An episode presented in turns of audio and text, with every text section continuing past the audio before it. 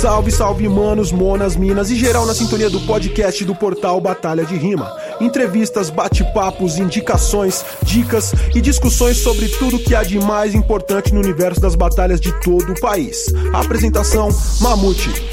Salve, salve, manos, monas, minas e geral na sintonia do portal Batalha de Rima e na Twitch TV do Mamute 011. Eu sou o Mamute e hoje estamos com o Papo de MC, parte 2 com o professor O Gênesis do Freestyle Paulista, o cara que é sambista, ator, fazedor de colagem, também faz pastel. Não, mentira, pastel acho que não, porque tanto de ano de experiência. Se tiver fazendo pastel, professor, vai ser, vai ser foda.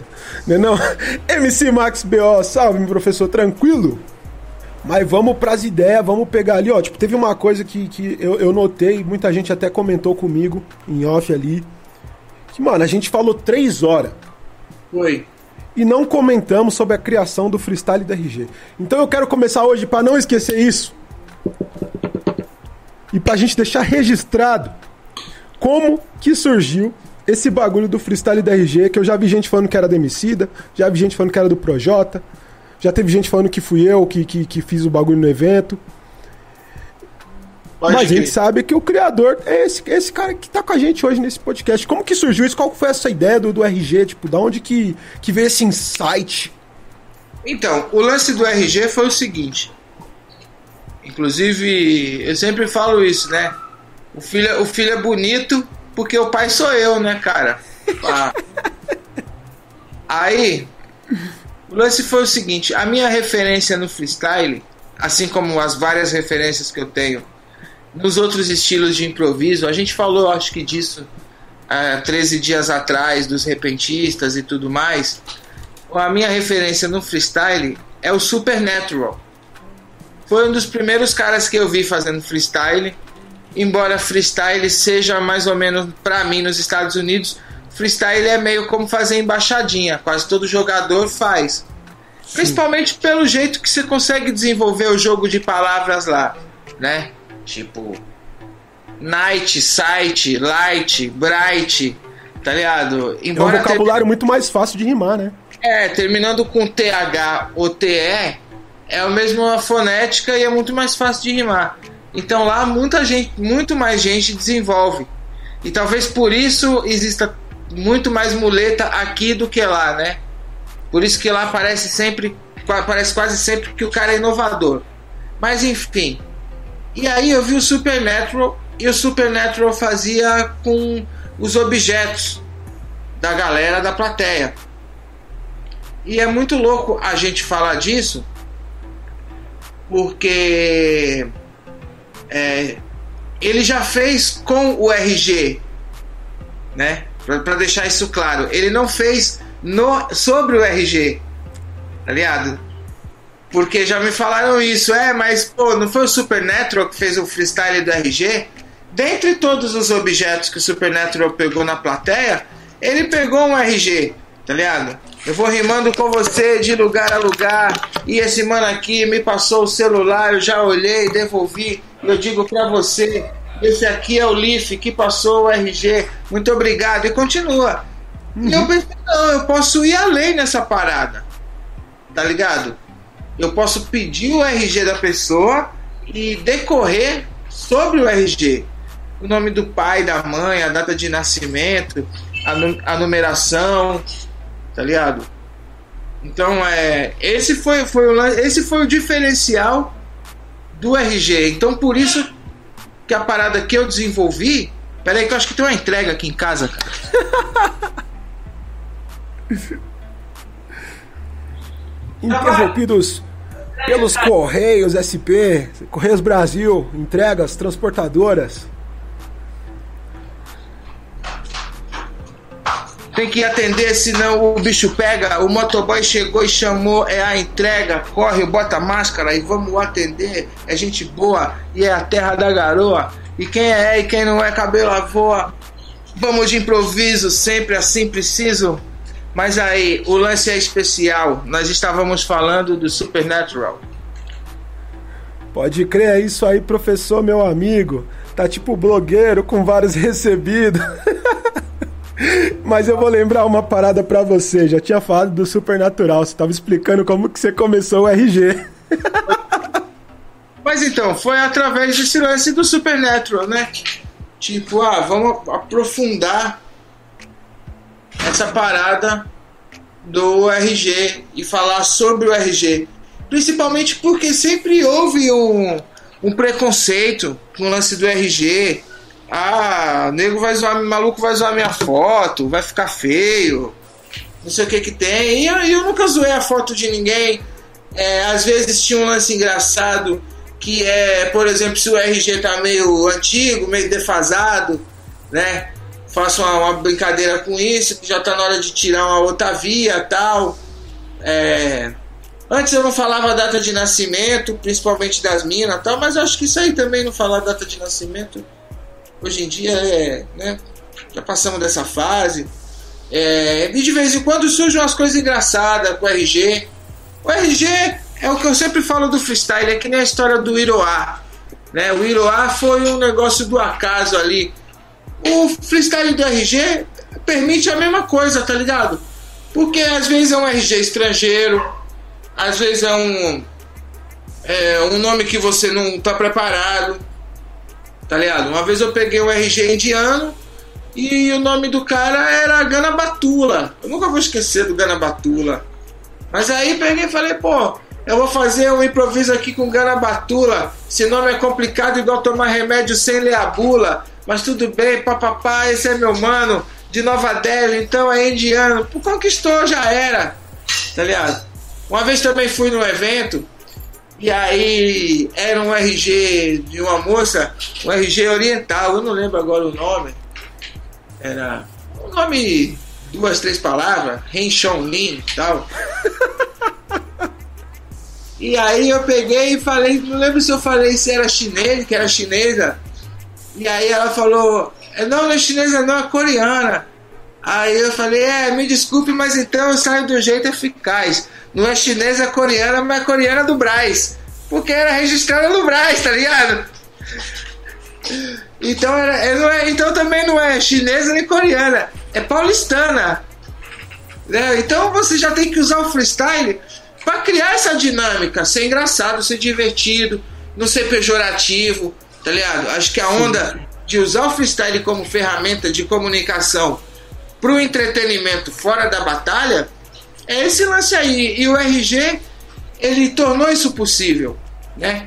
Porque como eu falei, sempre teve muito, sempre houve muito receio por causa do RG, ah, vai zoar minha foto, tal, tal, tal. E a parada que eu fiz depois de um tempo quando chegava aquele momento do show ali, final da quarta música, entre a quarta para a quinta ou entre a quinta e a sexta, você já começava a se ligar ao movimento de uma galera na plateia, tá ligado? Já preparando. Inclusive eu nem gostava disso, porque tem algumas, alguns, alguns joguetes ali da palavra, né, cara? É legal você já começar a rimar com a pessoa na plateia, é, presta atenção, me ouça. Aí aí o Mamute estava abrindo a bolsa. São Paulo eu sou vai vai, no Rio eu sou mangueira. Dentro da bolsa ele tirou a carteira. Tá ligado? Tem essa, é legal já ter essa, essa parada. Só que aí quando eu via que tinha uma galera que já sabia qual era a hora do freestyle, aí eu terminava a música, já tava mais ou menos com os RG na mão, assim, eu, porra, não, galera. Isso tira um pouco do charme do negócio.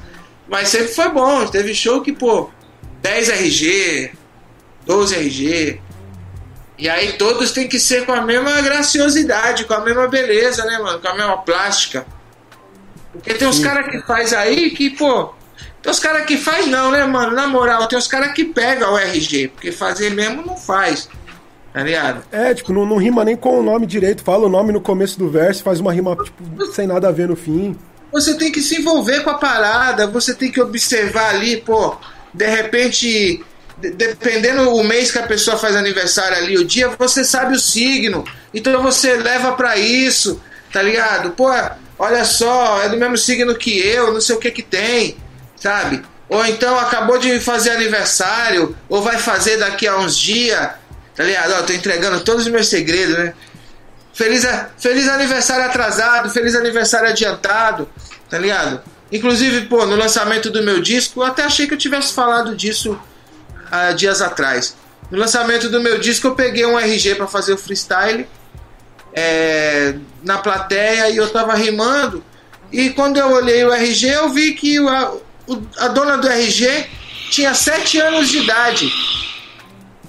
A dona do RG tinha 7 anos de idade, então não era aquela mulher que tinha dado o RG. Aí quando eu olhei mais pro lado assim, era a filha dela que tava junto com ela no show, tá ligado? Então você repara, pô, que coisa legal você se ligar ali. Leandro, estamos em 2020, é, a pessoa nasceu em 2013, sabe? Você perceber que não é aquela pessoa que te deu o RG. E, Total. Né? E, inclusive as pessoas, até essa questão do RG, por ser uma questão intimista, digamos, é muito delicado se o MC não tiver uma certa acessibilidade, tá ligado? Para determinadas questões e tal.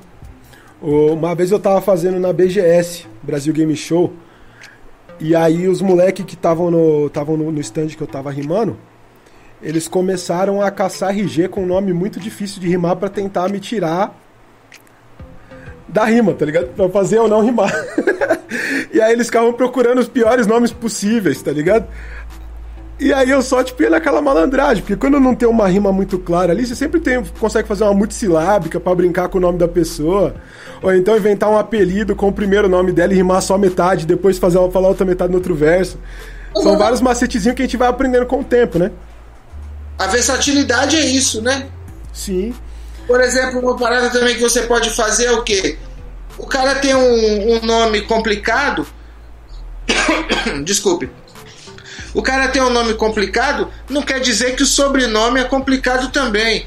Às vezes Sim. o sobrenome é Costa, tá ligado? É. O Erkley Costa.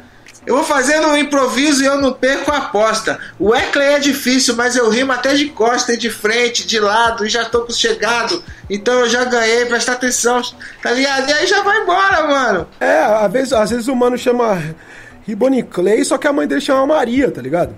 Exatamente, sacou? Aí tem uns MC que só vê aquele, só vê o fundo do poço. Não faz a leitura dinâmica do RG ali, né? também porque é isso, né, mano? O RG é para todos. Nem todos são para o RG. Tá ligado? Mano, eu, eu gosto desse bagulho do RG porque uma das coisas que eu tenho mais dificuldade no freestyle é o assunto. Porque eu não gosto de cair naquele, naquele, naquele meio comum ali da minha rima isso, da minha rima aquilo. Então sempre que me pedem para fazer um freestyle, eu gosto de rimar com o que tá acontecendo no momento, com o que eu tô vendo, e eu uso a cena, tipo, onde eu estou, o frame onde eu estou como assunto, né? Só que muitas vezes isso se esgota. Então RG é uma coisa que dá aquele assunto a mais, dá aquele respiro pro freestyle pra ele não ficar repetitivo, para não ficar aquelas rimas que parece que o MC fez em casa, que muitas vezes é isso, né? Tipo, o MC já fez tantas vezes a mesma rima que quando ele pede um freestyle ele faz a mesma coisa, tipo, em outro lugar. Uhum. E. E assim, são esses hackzinhos, né? Tipo, o freestyle, os objetos, então, essa, essas são coisas que eu acho muito interessantes para quem faz essa parte do freestyle como entretenimento. Mas a é. maioria dos MCs hoje em dia estão mais preocupados com essa questão da batalha, né? Tipo, esse negócio do, do freestyle pro apresentador, o freestyle do condutor do evento ali, poucos fazem, né? Porque a maioria dos MCs também não pensa muito nesse ofício. E, e você já é um cara que vem, tipo, já fez bastante disso, né? De apresentação de festa. Então, é. Só pra queria falar um pouco só do meu pensamento sobre essa parada da batalha antes da gente falar da, das festas. Vamos que vamos. Eu, mas eu penso também, mano, que independente do maluco ser só MC de batalha, eu acho que mesmo assim ainda sinto falta hoje em dia uma maior profundidade para explorar possibilidades de, de conflito maiores, sabe? De, de, de conflito, não, de confronto maiores. Tá ligado, Mamute? Eu sinto que é, tem uma parada que é muito louca do, da literatura de cordel e do repente, que é a variedade de temas, tá ligado? Então eu acho que numa batalha, às vezes a galera também fica preso sempre nos mesmos nos mesmos lances ali, tá ligado? No, é só no Naruto e no futebol. é, exatamente, tá ligado? Boa, boa definição, Naruto e futebol. E aí eu acho que para esse caso também faz falta e é necessário a leitura e a expansão do conhecimento, tá ligado? Sim. Agora, voltando para o que você tinha perguntado mesmo. Da, da, das festas, né? Tipo, que você também fez bastante antes mesmo do, do, do disco. A apresentação, condução de festas. Eu acredito que muito pelo freestyle naquela época, né? Mas depois você chegou aí pra TV, tipo, fazer os trabalhos com TV e apresentação de outras coisas também, né? Tipo, como que você vê essa questão do, do MC como apresentador, que na real é muito da onde que veio mesmo, né? O mestre de cerimônia. E eu acho, tipo, pra mim é uma, da, é uma parada que assim, eu me considerei MC mesmo quando me deram o Reviva Rap na mão e falaram, apresenta aí. Tá ligado? Mas muita gente hoje não. Muitos MCs acham menos você apresentar uma parada, tipo, ser o apresentador. Tanto que quando você vê alguns apresentadores de batalha que entram numa chave para batalhar em outro lugar, é, os MCs usam isso como se fosse um, um demérito, tipo, pra ah, você nem é MC, você é apresentador, tá ligado? Qual que é a importância do apresentador aí, tipo, dentre todas as funções do MC Max BO? Então, eu acho que assim, nem todo MC é apresentador, assim como nem todo apresentador é MC. E, e, acho que no nosso caso, tipo, no meu e no seu, nós somos as duas coisas. Tá ligado? Porque, embora nem todo MC seja apresentador, ser MC é ser apresentador também. Tá ligado? Agora, ser apresentador não precisa necessariamente ser MC. Tá ligado? Tipo, vários, vários apresentadores não são MCs. Tipo, os caras estão ali presos a um roteiro, a uma parada. Então, eu acho que, por exemplo, eu já era MC antes de ser apresentador, porque eu entendo assim: é, eu tô fazendo um show. Isso na época da Academia Brasileira de Rimas a gente já fazia dessa forma. A gente está fazendo um show, sai uma treta, a gente cria um, um, um, método ali dentro da nossa atração, tá ligado? Pode ser fazendo um freestyle para chamar a atenção da segurança e do público para vaiar a galera que, te, que esteja brigando, mas pode ser também tipo parar o som, tá ligado? Mas a gente vai criar uma, um formato dentro da, da cerimônia ali, né? Para mestrar isso e obter esse resultado, fazer a, a parada cessar. Então acho que, por exemplo, às vezes quando eu, eu faço uma diferença do MC para um rapper, talvez é porque eu observo que se um cara canta rap e ele tem essa habilidade de condução da cerimônia, de mestrar a cerimônia, o mestre de cerimônia, daquela cerimônia que no caso é um show de rap, ele já é um MC. Se ele não consegue ter um domínio sobre aquilo, ele só consegue cantar as letras dele, tá ligado? Se ele erra, ele não consegue voltar, ou fazer um freestyle, ou criar algo ali que entretenha a galera e ele continue segurando o público, ligado? Aí eu acho que ele não é um mestre de cerimônia.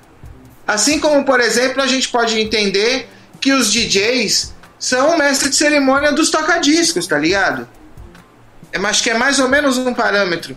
Tipo, é, pô, eu costumo falar que o DJ é o motorista da nave musical.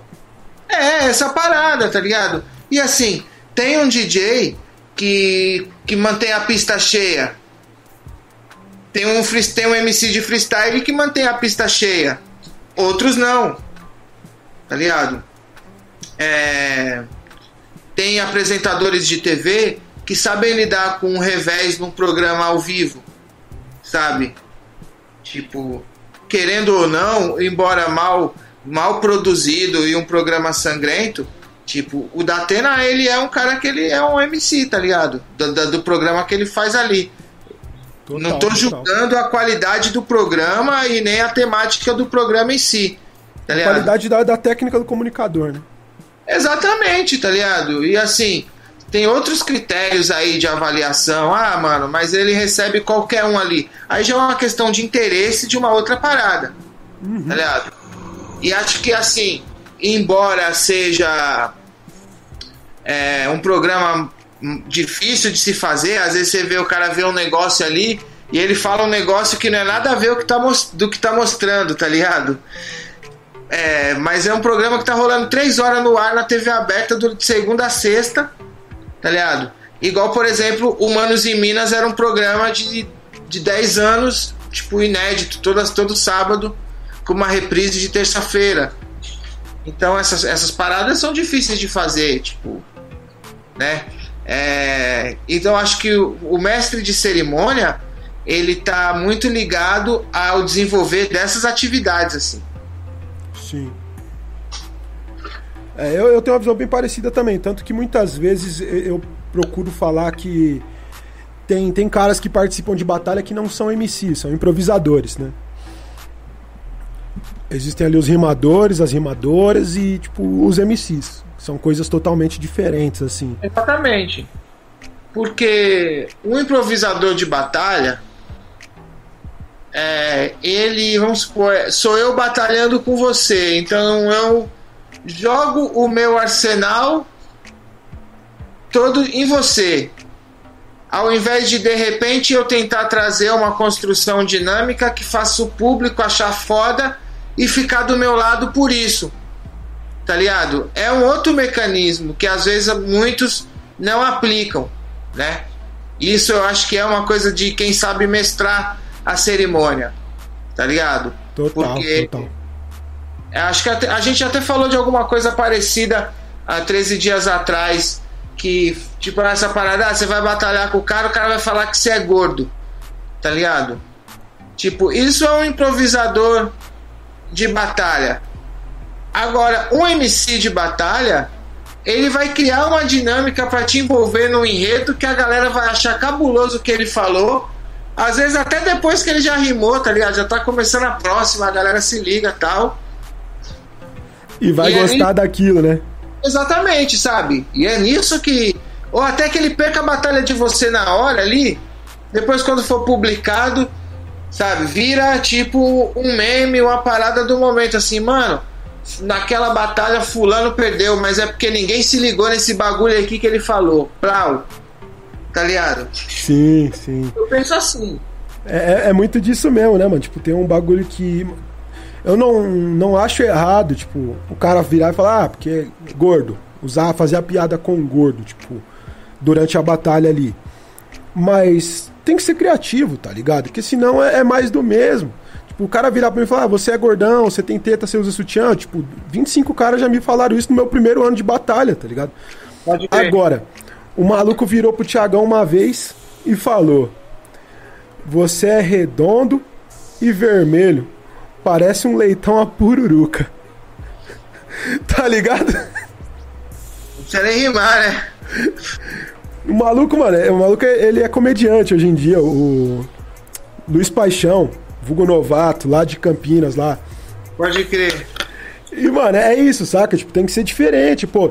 É, o cara, os caras viram, ah, porque você tem teta tão grande que você tem que usar sutiã. Tipo, é, é clichê, é chato, todo mundo já falou, é sem criatividade nenhuma. Assim, é Agora, o, o, o Mike tem uma batalha, acho que do Mike contra o Big Mike, que o, o Mike fala que o Big Mike tá com um farol apontando para cada lado, tá ligado? é, essas ideias, tipo, tem que ser criativo, né, mano? Eu lembro de uma, eu lembro de uma que o Auri mandou pro Napoli no do Louco 99. E o Auri falou assim pro Napoli: é, Não adianta você vir com as suas rimas escritas no papel, mas olha a cara dele, não parece aquele cantor sertanejo Daniel e assim, nem parecia, tá ligado, mano? Mas na hora o cara puxou um negócio assim que, mano, todo mundo falou: caralho, mano. Porque você fica, mano, como é que ele fez isso? Tá ligado? E tem aquelas, aquelas paradas que são o presente do destino, né? Uma vez eu tava na rinha e aí tinha um Double Tree. E no Double Tree foi eu, o Vulto, e eu acho que o Mano Pelé ou, ou o LTA. Não, foi o LTA. Eu, o Vulto e o LTA. E os dois estavam de camisa rosa e boné preto. E aí, mano, foi tipo Rosa e Rosinha, Pepe e Neném, Faísca e Fumaça. Nessa sequência, tá ligado? Pode crer. Eu, mano, rolaram a bola pra mim, eu só chutei, tá ligado? É isso mesmo, né? Esses são só as, os presentes do destino, né, mano? Eu acho, mano, e aí e é muito isso também. Eu tava falando disso esses dias. Eu acho que para quem faz freestyle, para quem explora a oralidade e as possibilidades, mano, é... o freestyle é isso, é um, tem um momento divino, tem um momento mágico, o um momento do, do inesperado, tá ligado? Lembra quando passava antigamente no programa Silvio Santos, passava o incrível norte-americano? Tinha os bagulhos. Eram umas paradas de antigamente, tá ligado? Não. algum vídeo, sei lá, do cara que pulava a roda de fogo, o maluco que ficava no fundo do mar tantos minutos enrolado na corrente. Isso era tudo o incrível norte-americano, tá ligado? Que às vezes muita parada podia ser um truque. No freestyle não é truque, mano. Tem que ter essa conexão. Sabe? Uma conexão inexplicável, assim. A conexão divinal. O bagulho, tipo. Que depois eu vinguei o Napoli e devolvi a Iroá pro Auri, tá ligado? Tipo, eu, eu nunca pensei naquilo na minha vida, mano. Eu acho que é isso é o grande lance. Vou pegar Sim. um negócio aqui para te mostrar. Vai lá, vai lá. Enquanto ele vai lá, dá um salve aqui na rapaziada, ó. Meu mano Sequelios, Léa, salve Léa. Léa foi citada aí, ó, no podcast de terça-feira com o DJ do França. Quando eu postar lá, você dá uma assistida lá. Certo? E aí, Casper? Certo, Casper? Meu mano Casper, Backspin, Hora da Hora, toda segunda-feira lá na MKK Web Rádio. Casper, eu e Franquejara. E o Mpédia também com o quadro do Mpédia. Tá ligado? Ó, a, a, as raridades do mestre Max B.O. Tá ligado o que é isso aqui? São os cordéisinhos, não são? Que você me mostrou esses dias aí? É, isso aqui eu comprei lá no Rio de Janeiro. A maioria, alguns são de Recife, mas a maioria eu comprei no Rio de Janeiro. Isso aqui era quando o Shaolin Cachorro Magro tinha 15 anos de idade. E a gente era camarada já desde essa época, a gente é amigo há bastante tempo. As primeiras idas para o Rio de Janeiro, ele que me levou lá onde é a Academia Brasileira de Literatura de Cordel. Que quem, era o, quem era o presidente lá era o seu Gonçalo Ferreira da Silva. Mas então, mano, era isso que a gente tava falando aqui sobre oralidade, tá ligado? Tipo, pô, várias histórias do, do imaginário popular, os meninos da Candelária, é, vou, vou ver se eu acho um legal aqui para nós. O dilúvio e os cristãos da arca sobreviveram. Brasil, país de traficantes. Agora é de mil, mil, milicianos, né? É, agora é de miliciantes. O menino que ficou grávido em Minas Gerais. Carai. A briga, a briga de João Maluco no Largo do Boiadeiro o Evangelho primeiro e segundo Padre Cícero. Mano, eu gosto muito desse estilo de, de, de, prensa que eles fazem, né? É que agora tudo é impressora, mas antigamente era, era prensa mesmo, né? Tipo, o molde da ah, prensa ali. A, a quantidade de assunto, tá ligado? Ó, esse aqui. Debates de guerra entre Bush e Saddam Hussein. Fiquei sabendo que o Bush já tomou um chá até com Saddam Hussein, como diria o Sombra.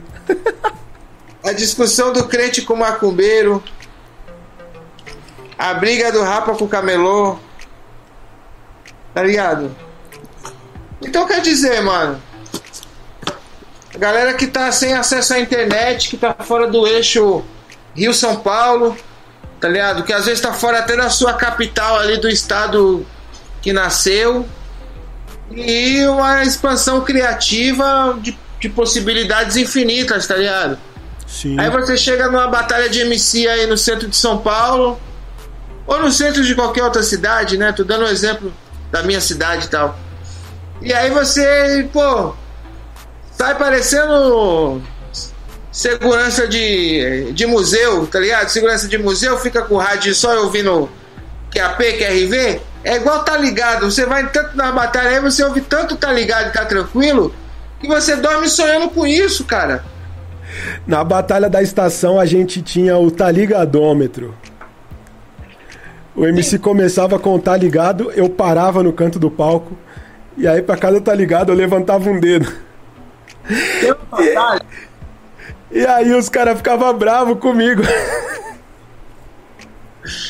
Tem uma batalha, não sei se é em São José dos Pinhais, acho que é a Batalha dos Pinhais.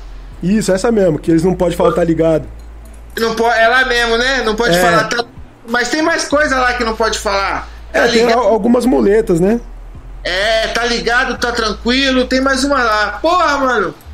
Eu acho que isso aí tinha que ser regra para várias batalhas, mano. Falou, Eu falou, acho. falou dois é cartão amarelo, falou mais dois Desliga. E é porque, mano, tá ligado? Ele já ficou muito batido além de tudo, né, mano? Existem várias outras muletinhas que dá para você usar que faz seu freestyle parecer muito mais fluido. E os caras não saem do tá ligado, é um vício de linguagem muito forte, né? É, mas o foda também, mano, é que principalmente agora que tem muito freestyle de trap, essas paradas que os caras têm mais tempo de rimar, Aí o tá ligado se torna mais inadmissível ainda, tá ligado? Não, mas o pior é que no, no, no, trap os caras ainda usam muito mais, porque eles querem fazer o speed flow e eles usam você. Você tá ligado que eu vou rimando, meu parceiro, vou te falando, e aí eles fazem a, a, rima no final, tá ligado? E aí no segundo verso eles vêm de novo. Você sabe, parceiro, que eu vou nessa rima, parceiro te liga falando, você vai morrer, tá ligado? Parceiro, você tá ligado que fica ligado, meu mano chegado, você tá ligado que rap freestyle, freestyle ligado, você tá ligado que eu tô fazendo speed flow, tá ligado, chegado. Tá ligado? no improvisado.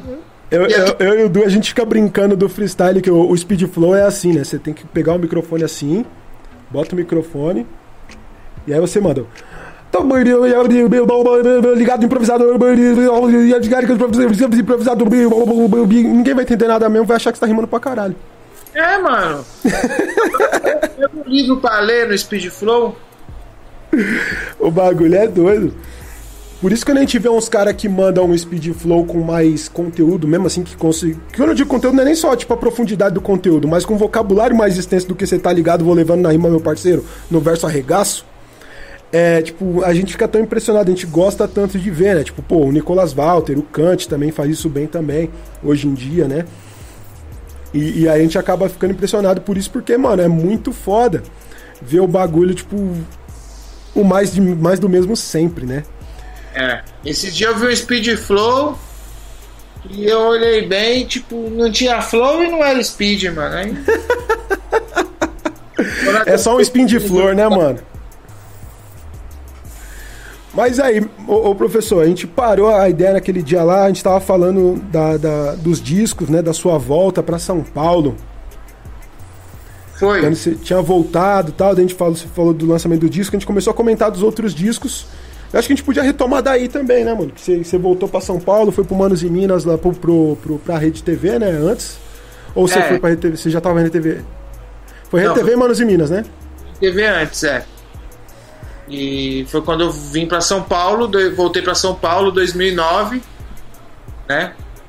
E aí eu vim para Rede TV e comecei a trabalhar com meu disco novo, meu primeiro disco.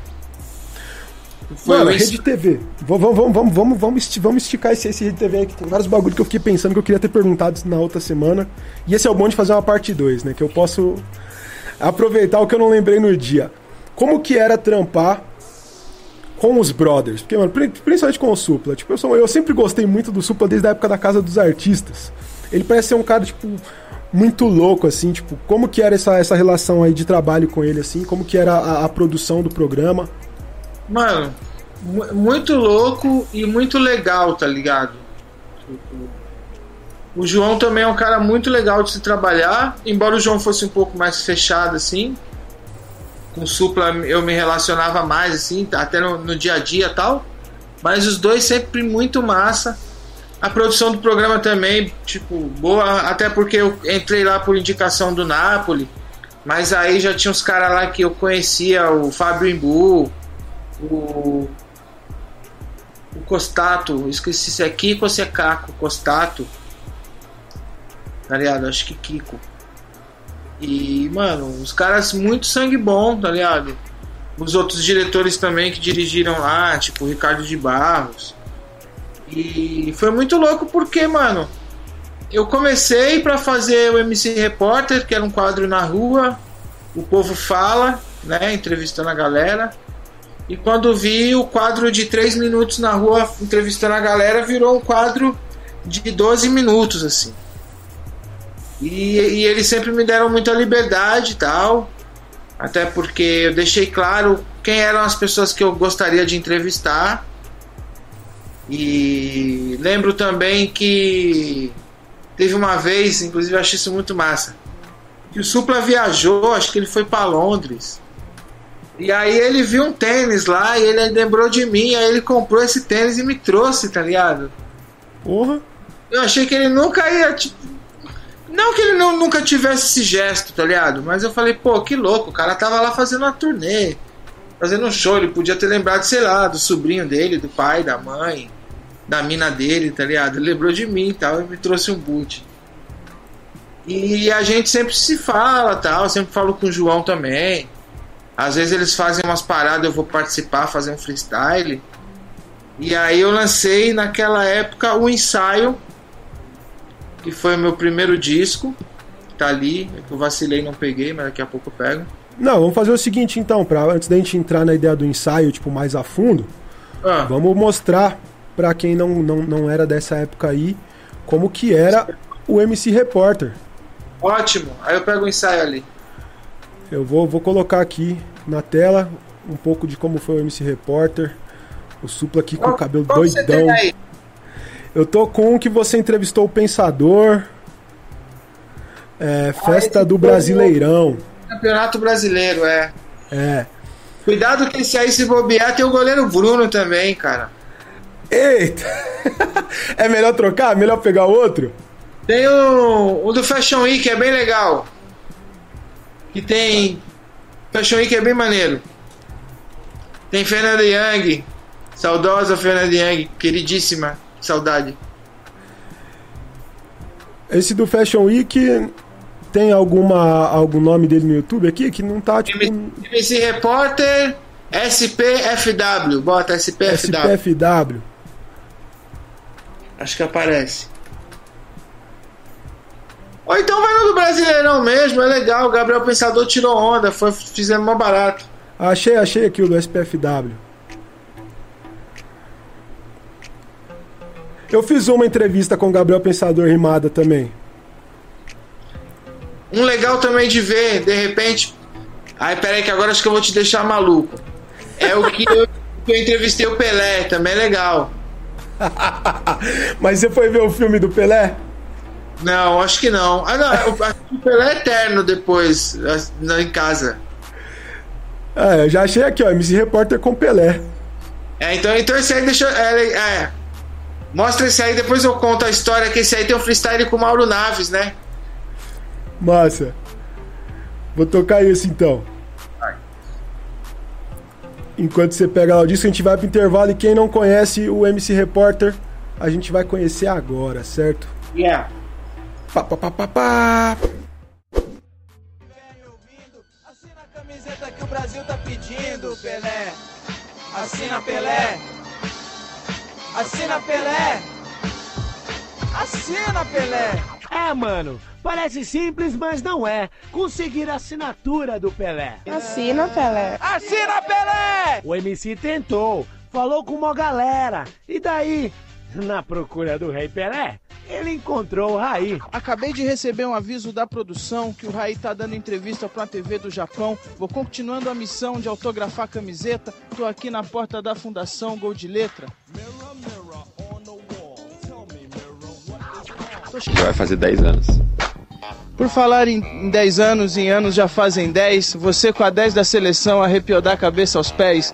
É um jogador que eu também tenho o meu respeito. Então, por favor, Raí, alcina aqui no meu peito. Eu continuo na saga, mas vou dizer qual que é. Agora, para concluir, falta a assinatura do Pelé. Eu vou rimando de improviso com a rima que alucina. Fala pra gente, Raí, e o Pelé? Assina? Assina, claro que assina. Difícil encontrá-lo, né? Mas acredito em vocês aí. Pode acreditar, Raí, porque aqui não tem erro. Rastreamos o Rei Pelé, porque nós somos ligeiros. O MC é malandro, ele sabe o que quer. Foi até Jundiaí e encontrou sabe quem? Rapaziada, foi uma missão complicada e de fé, mas agora eu vou falar com a majestade, Rei Pelé.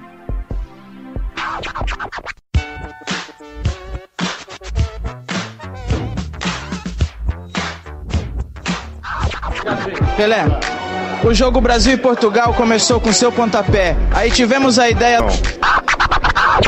Quando você fez o gol mil, pediu que olhassem as crianças. 39 anos depois, teve alguma mudança? Olha, eu falei que lamentava que 39, quase 40 anos, anos depois, que a gente esteja pedindo a mesma coisa que eu pedi né, tanto tempo atrás. Eu espero que agora Deus nos, nos dê força e que a sociedade e o governo entenda que a gente precisa da educação, da escola para as crianças. Tá entrando o cascalho, sorrindo os maloqueiros. Mandou. Pô, dá vontade de rimar, né?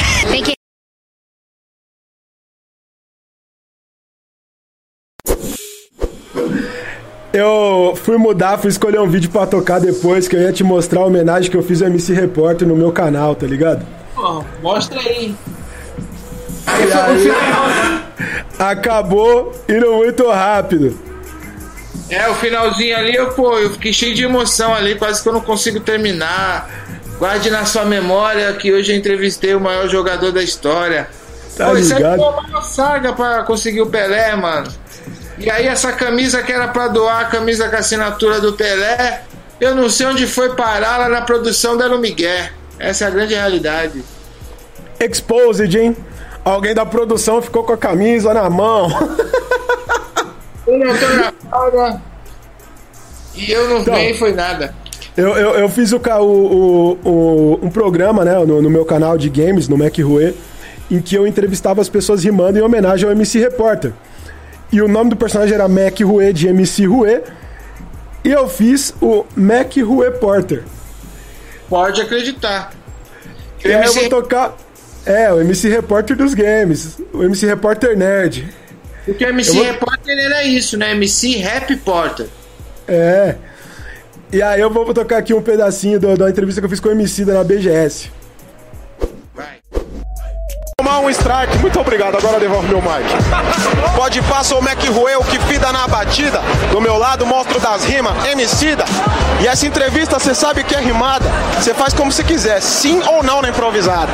Já que você começou, moleque, eu vou seguir no flow. Satisfação trombar você aqui no game show. E quando eu falo que é satisfação, é satisfação. Mamute veio logo Mario ostentação. Mário ostentação e agora eu vou te dizer, quando eu tô nesse naipe, eu sou logo o Mac Rue. É Mac igual a estronda. E quando aqui eu venho, eu tiro onda. E cê só trabalhando aí, com esses funk te sonda. Como é que anda essa vida? Como é que anda os trabalhos? Tá entrando dinheiro? Tá entrando cascalho? Tá entrando o cascalho, sorrindo os maloqueiros. Mandou Mac Rue, estilo Mac Rueiro. Satisfação total, moleque. A gente vai no boom bap. Com sem batida é nós dando entrevista no rap.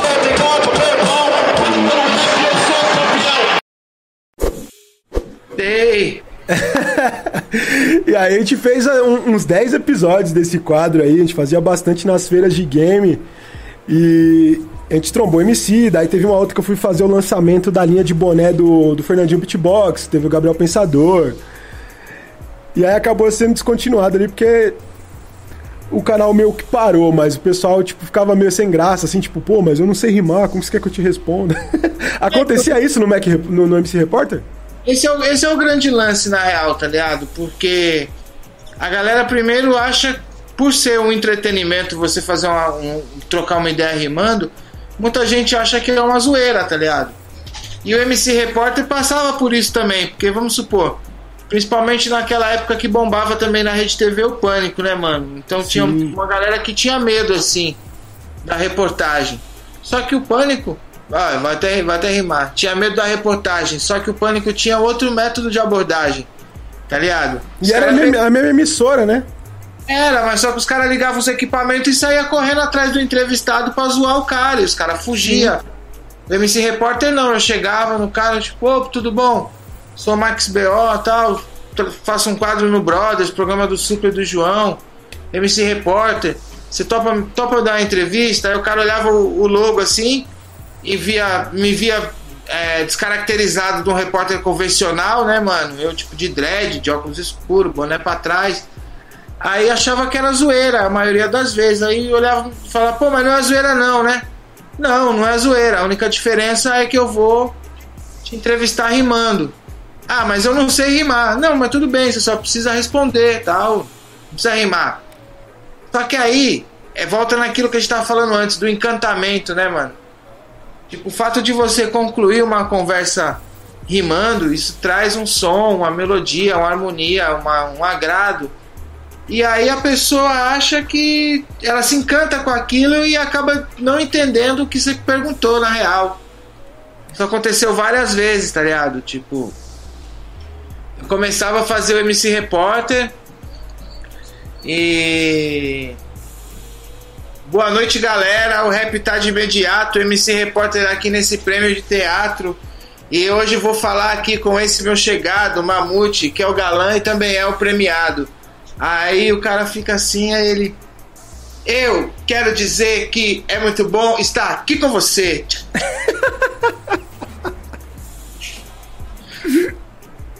Tá ligado? É, é, Eu tinha muito. Eu, rimei, eu quero dizer que é bom estar aqui com você. Não, era. Era não, mas não era assim, não, era pior, tá ligado? É, Eu quero dizer que é bom estar aqui nesse prêmio. É isso aí, mano Brau. prêmio legal. Eu, eu- mano, tipo, eu, eu entrevistava muito youtuber, né? Nos eventos de game tinha muito youtuber. E uma vez eu, eu trombei o Cauê Moura. E o Cauê Moura nos vídeos, ele é todo tipo. Só que pessoalmente ele é muito tímido. E aí eu cheguei e comecei a entrevistar ele rimando. Ele parou assim e falou: Mas cara, eu não consigo rimar não. Às vezes eu escrevo uns rap, mas eu fico pensando muito tempo pra fazer aquilo. Não, mano, você pode falar normalmente. Aí ele, ah, então tá bom, tá ligado? Precisa prestar atenção, né? Porque era uma parada assim, tipo, o pessoal achava que eles tinham que rimar sempre e, e, tipo, não precisava, né, mano? Ó, rolou uma parada foda nesse dia aí do, é, do Pelé. Na verdade, não foi no dia do Pelé. Foi o quê? Essa campanha era pra essa camiseta, pra ajudar uma associação tal. E aí eu fui também num jogo Brasil e Portugal. Um amistoso que rolou em Brasília. E já era dessa campanha do Assina Pelé. E chegando no aeroporto de Congonhas, o Mauro Naves estava lá embarcando para o para o jogo também. Aí eu peguei, cheguei nele, né, troquei aquela ideia, se podia entrevistar ele, ele falou que podia tal. E eu já tinha feito um estudo que o Brasil não fazia gol em território nacional, faziam três jogos que o Brasil aqui que o Brasil não marcava gol. Aí cheguei nele e mandei. Depois de uns chutes para fora e batidas na trave, eu quero saber aqui do amigo Mauro Naves. Faz tempo que a seleção não marca do lado de cá. Mauro Naves, é hora do Brasil desencantar? Aí ele me manda. Ele virou de bate pronto assim, Mauro Naves, é hora do Brasil desencantar? Eu tô indo para Brasília, ainda não sei como vai ser, mas como eu sou pé quente, o Brasil não vai perder. Se vai sair gol ou não, eu só sei quando chegar lá, mas eu confio no Brasil, principalmente no Kaká. Aí eu senti o que sente o entrevistado quando é surpreendido com a pergunta rimada. Porque eu nunca tinha sido surpreendido com uma resposta rimada, tipo, com tanto flow assim, tanta métrica, tão bem encaixada, tá ligado? Que eu fiquei sem a próxima pergunta. Tipo, ele é, eu acredito no Brasil, principalmente no Kaká. Aí eu, pode acreditar, que coisa maneira. E qual que é a sua emoção com a seleção brasileira? É, tipo, falei qualquer parada assim, devolvi de novo pra ele, porque eu não. Mano, E aí- tem um. Ele me esculachou, tá ligado? Ele falou assim: é. Aí ele falou que era alguma coisa muito especial e você não vai entrar porque não tem a credencial. Ele te ganhou na batalha. Pô, porque eu tinha falado pra ele que eu só ia pegar a credencial lá, que eu ainda tava sem, tá ligado? Aham. Aí ele falou que eu não tinha, mas eu só tava sem naquele momento. Esse bagulho da emoção é um bagulho foda, né? Que você falou aí com o Pelé. Eu, quando eu fui entrevistar o Gabriel, né, mano? Que foi- era um- uma parada do lançamento da bombeta do, do Fernandinho. Quem me, quem me chamou para pro evento foi a assessoria do Fernandinho Beatbox. E aí eu descolei que ia ter um show do Gabriel Pensador lá no dia. Eu falei, mano, eu quero conhecer o Gabriel.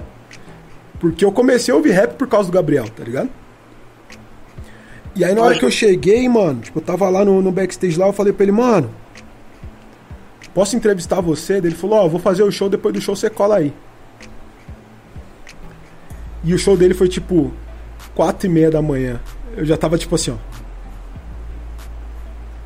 Aí, mano, fiquei, fiquei. Ele desceu do show, ele foi tipo dançar na pista.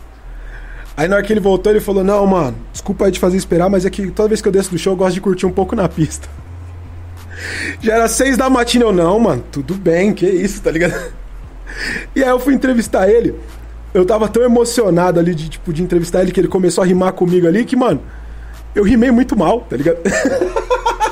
que nem das primeiras vezes que, tipo, os caras me chamavam, me botavam no palco pra rimar com você, com o Slim, com o Kamal, com o Marechal. Meu freestyle não saía, tá ligado? Não, sur- não, não, não, vingava, porque, tipo, a emoção tomava conta. E é uma parada muito louca, né? Muito visceral essa questão do freestyle. Você chegou a encontrar ele depois de novo? Não, mano, eu cheguei aí num show dele depois lá em Ilhabela, no aniversário de Ilhabela, que eu tinha apresentado uma batalha antes do show dele, mas eram palcos diferentes, então eu nem cheguei a trombar ele depois disso. Pode crer. A gente tava falando do meu primeiro disco, né? Sim, do, ensaio. época. Não importa, né? o ensaio. O ensaio foi esse aqui.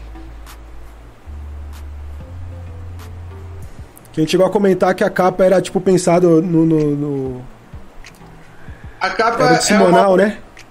É, é uma homenagem a um disco do Wilson Simonal. é Esse aqui. Ah, já tá na mão. A nova dimensão do samba. Esse negócio era foda, né, mano? E aí eu convidei um amigo meu, o Ivan Chupikov. Eu até acho que eu falei dele aquele dia. A gente zoou o nome dele na última vez. O Ivan para para fazer as, as fotos do disco. Essas aqui, esse retrato aqui que eu acho muito bonito. É muito louco, né, cara? Que é um disco de 20 anos e eu tô com a mesma cara. Deus é bom demais comigo, cara. Tá ligado, né? Não é tanto tempo, não, é 11 anos. Pô. Ah, é 11 anos, é, não é 20 não, 11. 20, foi que você levou pra fazer.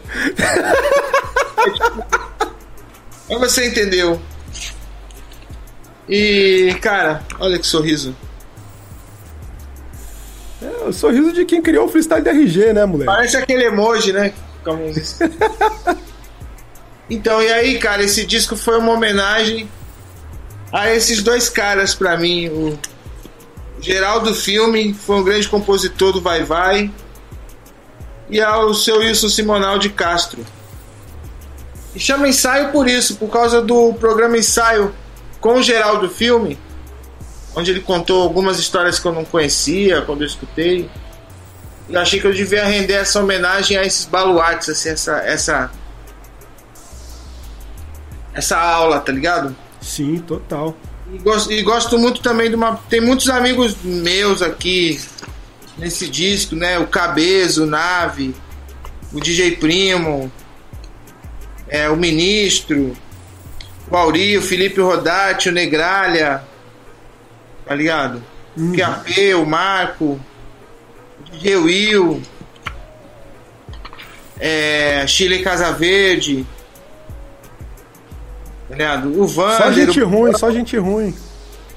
é, é, Lívia Cruz, Cindy Mendes, Luana, Stephanie. Tá ligado? E uma coisa que eu gosto muito também nesse disco aqui, esse disco é onde tem fábrica de rap, onde tem o soul. E tem essa, esse texto aqui muito bonito do Chico Sá. Tá ligado, Chico Sá? Jornalista Chico Sá. Sim. BO. O boletim da melhor ocorrência da rima rara. O que sempre me impressionou nas fitas de BO, nas gravações ou nas tirações boas de onda dos nossos encontros na noite, foi a rima rara, aquela que não cai no conto fácil do A nem do ão. Ritmo e poesia, além da fúria no tom certo, com muita classe, negociador até as últimas consequências. O cidadão Marcelo Silva, como no batismo. Origem Zona Norte, SP, faz deste teu ensaio uma obra-prima que nasceu no vento avulso do seu freestyle, redemoinho no cucuruto do sujeito, mesmo na cabeça dos carecas, como esse cronista que vos fala. Quanto tempo! Hábil como sábio, eis sua prosódia, as vias públicas como a linguagem máxima, o que a luz da rua mostra nada consegue esconder. Eis o mantra, lua refletida na sarjeta, nova, crescente, cheia, creia, que fase grande Max? De onde vem tanta ideia? De que barro? De que costela? De qual camada? De qual estratosfera? Do Novo ou do Velho Testamento? Ensaio, o disco, a saga, a presença, o beat, a troca do ticket pelo almoço. Aqui ninguém come de graça. A bio, a grafia em forma de picho, a fábrica de rap. Sem exploração, sem mais-valia. A chaminé, o fumacê, a linha de montagem. Paulinho da Viola e Zequete. Clássicos. O sample consciente na agulha. Os sucos do vinil. O velho LP na cera de carnaúba. O rap da guerreira, mãe ou filha, rainha ou plebeia, santa ou profana. Tamo junto. Vinheta que vale para o amor ou para a amizade. Quem não quer viver? Quem? Quem não quer curtir? Quem? Max B.O. tem a moral de traduzir sobrevivência em freestyle ou vice-versa. Tem coisa que mais representa o improviso de que viver o improviso de viver do que a rima sacada na espoleta do juízo, de primeira, sem regra. Rima aqui é o milagre brasileiro, é o cheiro da rua, o feito antes do dito, transitando nos conformes. Homens, livros, disso que um país é feito. Massa, a vida como ciência de quem não quer, de quem não para em qualquer topada. Pregou o moço nesse disco, então simbora. Cada dia da semana é uma origem, uma nação africana, o mapa mundi, o almanaque, o calendário. Max B.O. fez a coisa certa. Se liga na faixa sétima arte. Leão da Metro, Boca Aberta, Hollywood, a história se repetindo como farsa. O aparelho portátil de transmissões musicais. Que belo disco. O cara aproveita o cinema para dar uma volta na realidade em 80 mundos. Gênio das ruas e dos novos tempos. Eu admiro, eu bato palmas, eu acredito. Chico Sá, escritor, jornalista e meu amigo de fé, meu irmão camarada. Tá ligado? É, mano. Demais, né, velho? Chega arrepia, cara. Cabuloso, mano, cabuloso. Olha, a Maurinha, a Maurinha chegou agora, a Maurinha da ZN, perguntou se chegou atrasada. Tipo, não, a gente só tá aqui há uma hora e você sabe que quando a gente tá falando, o, o tempo vai e vai e vai, vai. Chegou no, no tempo bom. e corre pra ver se eu lanço o vinil, né? Sim, é interessante. Quem fez essa arte aqui, a diagramação, tudo, foi a galera do Petit Pois Studios. Tá ligado? Nossa. Petit Professor. Mariana Cersósimo e Felipe Mota. Manda. Pro cara, pro cara que, que, que vivia de freestyle,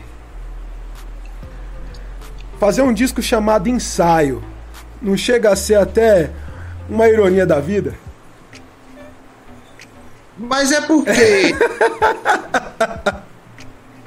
Mas é porque o ensaio também, além de ter essa questão do programa, tem o entendimento de que ainda é um ensaio sobre alguma coisa, tá ligado? Sim. Então esse era ensaio o disco. E que talvez era uma, uma meu primeiro registro de apresentação então por isso já era o disco, mas ainda fosse, embora ainda fosse um ensaio. Você ainda tinha que aprender a ensaiar, né? Para não fazer tudo de improviso. é. é que é a onda do violão, né, cara? Tipo, você passa a vida inteira afinando o violão para você desafinar no show, né? Quando você toca, tá chega no final do show, você desafinou ele todo. Acho que foi isso, sim. A Mourinha perguntou se você cortou o cabelo ou fez trança. Não é uma coisa nem outra, eu escondi ele dentro do boné. Tá eu tomei banho bem antes de começar e aí eu condicionei e. Guardou. É, eu tô pensando, tá, tá pensando, em que... cortar. cortar? É, porque eu tenho maquininha em casa, né? Já que eu não saio na rua. Aí eu vou cortar, não, eu vou rapar, né? Aí olha aí. Daquele naipão. É isso que deve acontecer. O. Você falou do programa ensaio com o Geraldo Filme, um programa ensaio que eu gosto muito, que me, me, me tocou muito assim como artista, foi o dos originais do samba. Que tem o, o, o Mussum contando as histórias quando eles foram viajar e tudo mais. Tem até esse programa, ele tá quase todo no documentário do Mussum que tem lá no, no Amazon. No Amazon Prime. Que eu acho muito legal. E o programa ensaio sempre foi uma parada que eu achei muito louca, né, mano? É. Muito louca eu sinto falta de programa desse estilo, assim, no, no, na TV brasileira. Não sei nem se tem alguma coisa, tipo, vou, vou ser sincero com a minha ignorância, porque eu não assisto TV tem um tempo, né? Mas essa questão de, do, do artista poder contar as histórias ali, da música. E muitos lugares no YouTube hoje em dia tem suprido isso, né? Então, cara, hoje em dia não tem um programa assim. E até porque a maioria dos artistas de uns anos pra cá, você consegue saber as histórias deles tudo pela internet, né? Sim. Então, eu acho que rolou isso, rolou uma coisa também de fazer parte da estratégia midiática, não falar determinadas coisas, tá ligado? Embora eu acho que tem algumas coisas das histórias que, por exemplo, antigamente, não só quando eu digo antigamente, eu não falo nem do meu tempo, eu falo de antes mesmo, tá ligado? Sim. E várias coisas escrotas a galera achava legal contar. Mas hoje em dia tem coisa que eu não, não digo nem que sejam coisas escrotas, mas são coisas de uma vivência que às vezes a galera não quer falar, sabe? E faz parte de uma estratégia de não aparecer, de não contar, uma história que às vezes é até interessante, mas por exemplo, tem cara que não tem no release quando perdeu uma batalha de rima. Sim. Então ninguém sabe que aquele cara perdeu a batalha de rima. Tá ligado? Ele não conta. Se você falar, ele responde, mas ele pega meio mal. Tá ligado? Então, eu vejo que hoje em dia a história também em si, o mecanismo dela se desenvolve de uma outra forma com Total. relação a determinadas paradas assim, sabe? É, eu, eu, eu acho legal que ele, ele tem uma parte nesse programa que ele conta ó, meio que uma rixa que eles tinham ali com o Jair Rodrigues na questão dos lançamentos, né? Tipo, não, porque o Jair, a gente lançou a música, o Jair pegou, lançou a música e ficou em primeiro lugar de novo com a música que era nossa. Aí não sei o que lá, não sei o que lá, a gente lançou o disco que chamava Os Originais São Acordes, são, são acordes e o samba. Não, qual que era? Acorda caçamba. É, os originais, mas tinha. tinha é, os originais são a corda e, e o, alguma coisa e o samba é a caçamba, não é? Eu sou Eu não- e o samba é a caçamba, era a música, é isso mesmo. E aí o Jair Rodrigues foi lá e lançou o disco dele. Jair Rodrigues. Não, samba é a corda e os originais são a caçamba, era o nome do, do disco, né? E aí veio lá o, o Jair Rodrigues e lançou o Jair Rodrigues com a corda toda. Ah, já tinha, já tinha uns bife ali, né? Tá ligado? Não, mas é, nós é amigo, nós é amigo. Mas aí nós lançou essa daqui e aí não deu pro milionário do Jair. e aí eles vão lá e cantam Esperanças Perdidas. Você já chegou a ver esse do Geraldo filme? Já, já vi também. Porque, mano, o geral do filme eu conheci por causa do Emicida. Que eu lembro Pode. que ele rimou uma vez antes de lançar a música gravada com a Martinalha, né? Bem antes. Uns 3, 4 anos antes. Ele rimou na Olido, no microfone aberto, aquela quero ver quando a quarta-feira chegar. Inclusive hoje é quarta-feira de cinzas. Olha que, que, que lembrança, não? É. Quarta-feira de. De cinza. e aí eu perguntei pra ele quem que era o tal do geral do filme que previu essa cena, tá ligado? Aí ele falou, mano, é um sambista, pipipi, popopó. Aí eu falei, mano, vou procurar. Aí eu achei o disco, né? O... Acho que é o Vai Cuidar da Sua Vida o nome do disco, né? Que é uma diz pro seu Oswaldinho da Cuíca, né? Você comentou no, no, outro, no outro podcast. Tá ligado? E, aí eu conheci, eu conheci o trampo dele. É, eu fui pesquisar, né? Porque eu sempre fui muito de, de querer saber, né? Tipo, que nem eu, quando eu descobri Paulo César Pinheiro, eu fui atrás da- das entrevistas, dos outros bagulhos que ele tinha composto e eu descobri que os dois dos meus sambas preferidos, assim, eram tipo de, de composição dele e eu não sabia, tá ligado? Não, e o mais louco disso, Mamute, é tipo assim, que você também tá pesquisando pesquisadores, tá ligado? Então, tipo, você não aprende só o que eles têm pra te ensinar. Você aprende também o que eles aprenderam, porque Total. essa galera traz essas histórias, tá ligado? Por exemplo, no ensaio, né? Não sei se a galera que tá aqui com a gente já viu esse programa ensaio do Geraldo Filme, tem no YouTube. Ele conta que, mano, tinha umas paradas que você tinha que, pra descobrir, você tinha que passar por estudante pra você ir. Quando ele fez a história de Tebas, ele conta isso no. Né, que a galera só conhecia Tebas, a cidade da Grécia tal. Então você ia lá na, na cura metropolitana e você tinha que falar que era estudante tal, jornalista. Pra galera poder deixar você pesquisar as paradas, né? E a história de Tebas foi um, um escravo, né, um homem escravizado que conseguiu sua liberdade em troco de construir a primeira catedral da, da Sé, né? A história do Pato Nágua, que era um puxador de samba lá do Vai Vai, que foi assassinado, se não me engano, em Mauá, tá ligado? Encontraram ele dentro do rio. E aí é muito louco que o geral do filme fala isso. Afogado não morreu porque ele era pato n'água, né, mano? O cara é pato n'água, o afogado não ia morrer. Aí o delegado chamou lá, o delegado não, o homem do IML chamou ele, seu Carlão do Peruche lá. Se foi seu Carlão do Peruche, foi Zeca da Casa Verde, um dos dois. Aí falou, olha aqui na, ja na jaqueta dele. Aí quando olhou, botou o dedo assim, o dedo entrou tal. Então tinha uns furos lá, né? E porra, mano. É uns caras que tinha profundidade para falar das paradas, né, meu? Tipo, um sentimento, essa música mesmo que ele fez pro Pato Nágua, tipo, né? Silêncio. O sambista, o sambista está, está dormindo. dormindo. Pô, é bonito demais isso. É. Até mesmo. Tem uma que é de entretenimento, que é a do Benedito. Coitado do Benedito. Saiu o ano inteiro e não vai segurar o apito. Tá, tá ligado? Sabedoria. E aí eu quis homenagear essa galera no meu, no meu primeiro disco. Já vim com a benção deles. Aí depois eu fiz Antes que o mundo acabe, em 2012. Ah, não, não, não, mas segura aí, segura aí. Vamos, vamos falar desses discos depois. Opa! Eu, eu quis cair nessa ideia do geral do filme aí pra. Porque, mano, eu tô ligado que além do rap ali, também você sempre dividiu seu, a sua caneta com o samba, inclusive na mesma vai vai de onde era o, o geral do filme, né? É, então vamos lá. O lance foi o seguinte. Eu ia eu comecei a trabalhar muito cedo, né, mano? Tipo, eu fui pai com 16 anos. E eu comecei a trabalhar em 1995, com 16 anos. Eu trabalhava de office boy num despachante que era lá na na boca do túnel do Anhangabaú ali na, lá na Praça do Correio. Então ali eu comecei a ter os primeiros contatos das situações, tal, tipo a galeria.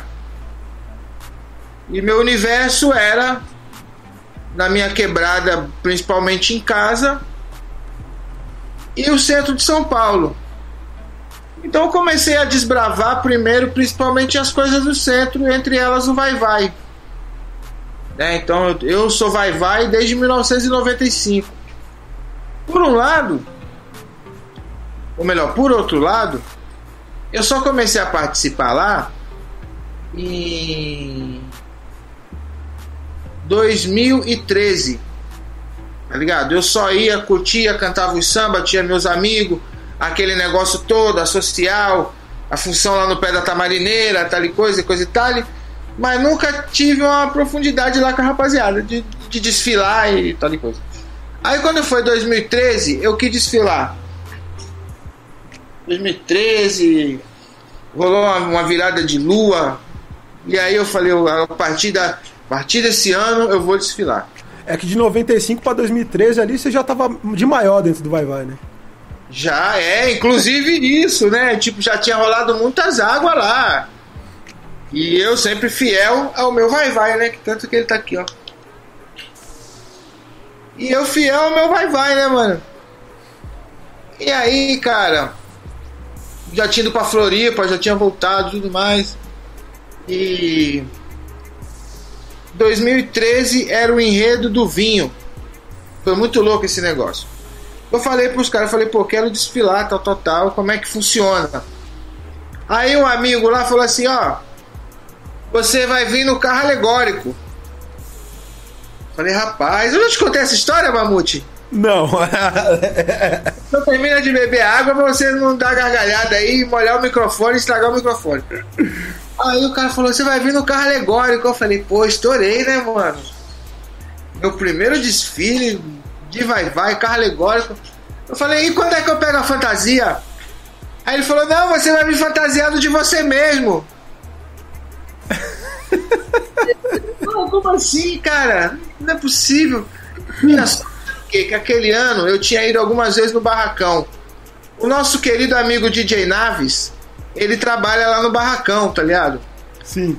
E eu já tinha ido lá algumas vezes e visto os carros nesse ano de 2013. E esse carro que eu iria, no caso, vestido de mim mesmo, era um carro chamado Festa no Bexiga. que era com as atrações do bairro do Bexiga, né? Para quem estiver assistindo a gente que não é de São Paulo, um pedaço da Bela Vista, que é o bairro central lá onde fica o Vai Vai, é chamado de Bexiga. E aí o, o Festa no Bexiga era um carro alegórico que tinha o quê? Tinha é, as cantinas, tinha os restaurantes, tinha as boates, tinha o camaré, o cabaré, não sei o que que tem, cinema, os teatros. E eu tava trabalhando na TV Cultura.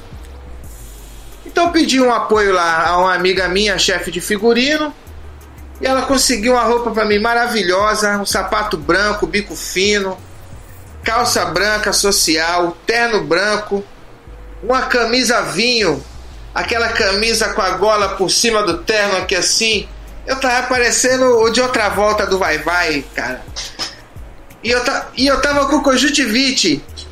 Aí, aí meti um óculos escuro, pai, desfilei com conjuntivite 2013. Caralho. Inclusive 2013 me rendeu também um bochicho que foi o quê? Eu tinha tocado um amigo meu que era da Vila Maria. E aí o pessoal da Vila Maria me chamou também para desfilar tal. Mas isso aí foi uma outra história que o pessoal lá teve uma galera no Vai Vai que ficou com ciúme. Porque eu desfilei também na Vila Maria. Eu falei, galera, não sou mestre sala, não sou porta-bandeira, não sou rainha da bateria, não sou musa, tá ligado? Desfilei lá na ala, discretinho. E é isso aí, ponto final. Isso é uma outra história também, mas tudo bem, graças a Deus, tudo maravilha. Aí, cara. Te perdoaram. Não, me perdoaram não, eu me perdoei. Na verdade, que eu puxei no, na ponta do bigode, porque a galera veio com papo lá, eu falei, ó. É, Max, mas você foi visto lá, contra fatos não há fundamento, é, contra fatos não há argumento. Eu falei, e contra a palavra de Beltrano, Fulano e Ciclano, que eu perguntei a todos eles, posso ir lá? Fui convidado, humildemente aceitei. Falei que só ia lá se fosse aqui primeiro, porque sou daqui desde mil anos e nunca fui aqui. Posso ir lá? Pode. Então eu não fui de bobeira, tá ligado? É, Max BO, BO pra mim é bobo? Pra mim não, só por abrir, pra mim não. Fui sabendo direitinho a pegada. Mas aí, enfim, Mamute. Aí falei assim: ano que vem não vou passar por isso. Vou pegar a ala que eu gostava, vou comprar a fantasia e vou. Aí o ano que vem, que foi o ano seguinte, era Paulinha. Aí Paulinha eu fui com a fantasia de ala, a ala da Dona Penha. É, que foi uma fantasia maravilhosa. Dona Penha, inclusive, acho que infelizmente nós a perdemos ano passado. Dona Penha, chefe de ala, daqui da Casa Verde, lá do Vai Vai. E fui de Beethoven, aquela peruca. É, como é que chama? Peruca é, francesa, que é dois bob aqui assim, os, os bobinhos, pá. Boa, fantasia linda. E aí nesse ano, lá nos ensaios do Vai Vai, eu já, nessa época eu já escrevia um sambinha ou outro, mais ou menos meia boca tal. Mas também nunca tinha mostrado para ninguém e Miley tinha me aventurado. Porque minha onda também nunca foi hip hop com samba, né? Tipo, é rap de um lado, samba do outro e vamos que vamos. Aí nesse ano, chegou um camarada lá, e aí eu tava já meio cozido, né, mano? Tipo, aquele final de ensaio, tal coisa. Esperando só ficar vazio para ir embora, né?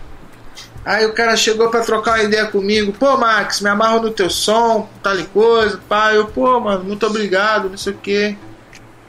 E, pô, queria te falar uma parada. Se meu filho fosse vivo, ele tinha o mesmo nome do seu filho. Aí eu, pô, Zion, é, pode crer. E aí a gente trocou uma ideia rapidinho ele foi embora. Quando passou uns meses, assim, uns três meses, quatro talvez, eu encontrei esse cara na Vila do Samba, que é uma casa de samba que tem aqui perto de Santana ali, Casa Verde. Perto da Braslena ali. E aí ele, pô Max, beleza, beleza, não sei se você vai lembrar de mim. Conversei com você lá no Vai Vai. Aí eu peguei e falei, pô, mano, realmente não tô lembrado não. Ele, é, eu troquei ideia com você lá tal. Falei que você tinha que, pô, que eu gostava de, do seu som tal. Falei do meu filho, Zion. Aí quando ele falou, eu lembrei, né, mano? Tipo, aí já era uma, Uma coisa peculiar, né? E aí ele falou, cara, eu acho que você tinha que ser mais atuante lá no Vai Vai. Aí eu falei, mais atuante como? Aí ele, pô, por que, que você não entra pra ala de compositores? Eu falei, ah, mas entrar para a ala de compositores não é assim, né? Ah, eu quero entrar na ala de compositores, eu vou entrar na ala de compositores e tal. Eu acho que para entrar na ala de compositores tem que é, ser oficialmente convidado, tem que escrever, um, tem que participar da disputa do samba enredo tal, pela escola, não sei o que, não sei o que. Aí ele pegou e falou, pô, mas se você fosse oficialmente convidado, você não escreveria um samba? Aí eu falei, escreveria. Aí ele, não, então você está sendo oficialmente convidado. Eu sou diretor da aula de compositores e. Se esse era o problema, tá resolvido o problema. O problema tá resolvido o problema. Aí não tinha como negar, né, Mamute? Eu falei, não, vamos embora. Como diz o, o poeta, né, o mestre do freestyle, já que lá tá, lateja, né? Aí, pô, eu falei que eu, se eu fosse oficialmente convidado, eu topava, eu escrevi o samba. Aí topei, entrei. Nesse ano, que já era o final de 2014 para 2015, já tinha sido escolhido o samba. Era o samba da Elis Regina, simplesmente Elis. Que pra mim também foi muito louco, né, mano? Foi 2015. Então, olha só, 2015 foi o meu primeiro ano na aula de compositores. A minha escola foi campeã de carnaval. E foi depois de 25 anos que eu estava dentro da escola. Então eu acho que para mim né, foi como se fosse eu ter passado toda essa graduação, eu ter me preparado todo esse tempo para ter realmente conquistado isso, sabe? Sim. De ter certeza que é a comunidade que eu gosto, que gosta de mim, que eu abracei, que me abraçou, sabe? Que eu ando por lá e as pessoas, tipo, todo mundo tá ligado quem sou eu, que eu já morei no vai na Bela Vista, sabe? Então, acho que isso também foi uma coisa muito bonita e importante para mim, assim, ser querido pela comunidade, tá ligado? Sim. Não é uma coisa de ser um de eu estar no embalo porque ah, é a escola que mais ganhou o carnaval, é a escola que é do centro de São Paulo, é a escola perto da minha casa, tá ligado? Não, até porque agora, principalmente agora que eu moro aqui no bairro do Limão, eu tô no, perto de um monte de, de escola, tá ligado? Mas a minha escola é, é aquela de lá, a Saracura, da Praça 14 Bis. Tá ligado? E tem, mano, tem alguns MCs, né, que, que participam da aula de compositor de algumas escolas, né? Que, que eu lembro assim de cabeça agora. O, o Brasa, ele participa lá na Independente, se eu não me engano, na Dragões, estou em dúvida em qual das duas de São Paulo que é.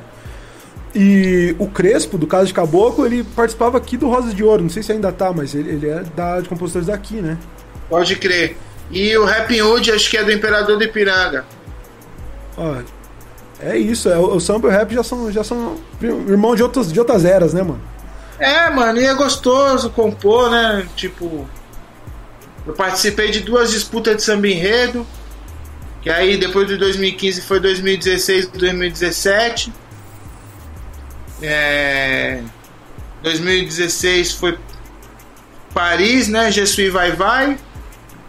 2017 foi Mãe Menininha do Cantuá. Aí 2018, 2019 eu não participei, houveram também umas questões políticas na escola, de reformulações tal.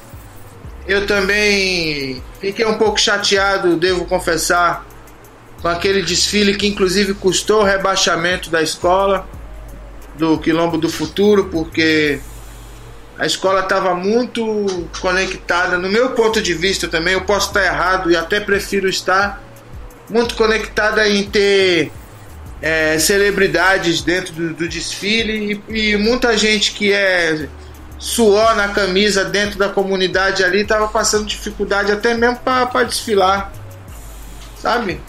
Sim, sim. Então, é, só... dentro da comunidade tem que ser bem organizadas. É umas é, paradas aí... políticas que rola geralmente em várias escolas, né? Minha mãe, ela, ela parou de desfilar por conta de umas paradas assim também juntou muita gente que, que queria estar, mas que não tinha compromisso com a escola, que não vai no ensaio, que não participa. eu mesmo me afastei por isso, porque eu não estava em condições de ir aos ensaios, de participar do movimento da ala dos compositores, de botar minha presença na ficha. Então pedi licença a eles. Eu sigo no grupo do WhatsApp, acompanho as conversas, participo muito pouco. E uma hora que eu me senti à vontade e apto para voltar, eu vejo qual é o, o regulamento, se você tem que fazer. O regulamento é o que? Tem que fazer um samba para disputar? Eu, isso aí para mim tá dentro das minhas, das minhas é, habilidades. Né? Até de improviso, né? Inclusive eu fiz aí ano passado um samba enredo lindo sobre os orixás. Ah, é, é aquilo, né? Falou, tem que, tem que mostrar. Eu vou, então eu vou mostrar daqui a pouco. Você tem um vídeo para mostrar aí pra eu pegar a garrafa d'água que eu esqueci de botar na geladeira? Ah, não tenho, não tenho, ainda não tem. Deixa eu ver se eu, eu vou, vou colocar então. Bota um trecho Vai Vai 2015 aí pra galera ver. Ó, ó, vê se tem uma música minha no YouTube aí chamado Samba Quebrada. Que é uma homenagem que eu fiz pro Vai Vai. Eu Produção que... do Uzi? É, mas tem o um clipe, não tem? O clipe Grunart. Oi? Acho que tem um clipe também da Grunart. É, esse aqui não tem clipe.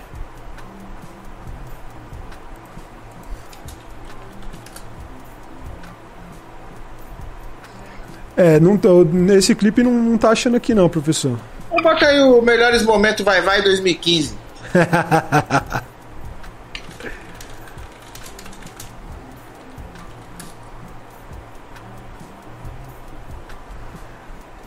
E tá difícil, hein?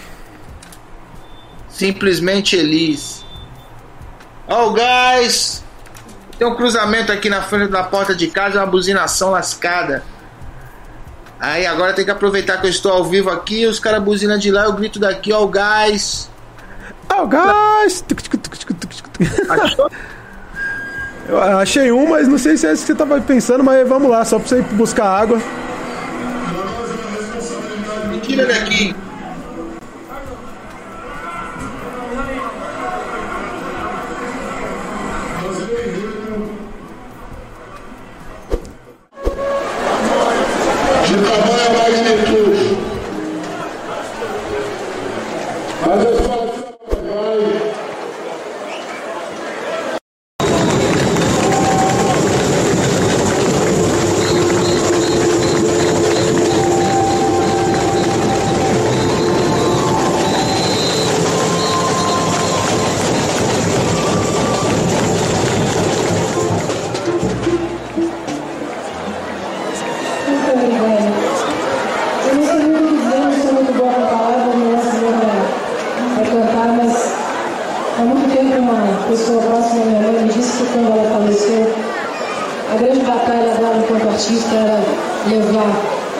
escreveu a poesia pelas massas. Acreditavam que ela era uma cantora de elite e que não chegava no povo. O que vocês estão fazendo? Levando, levando o nome dela depois de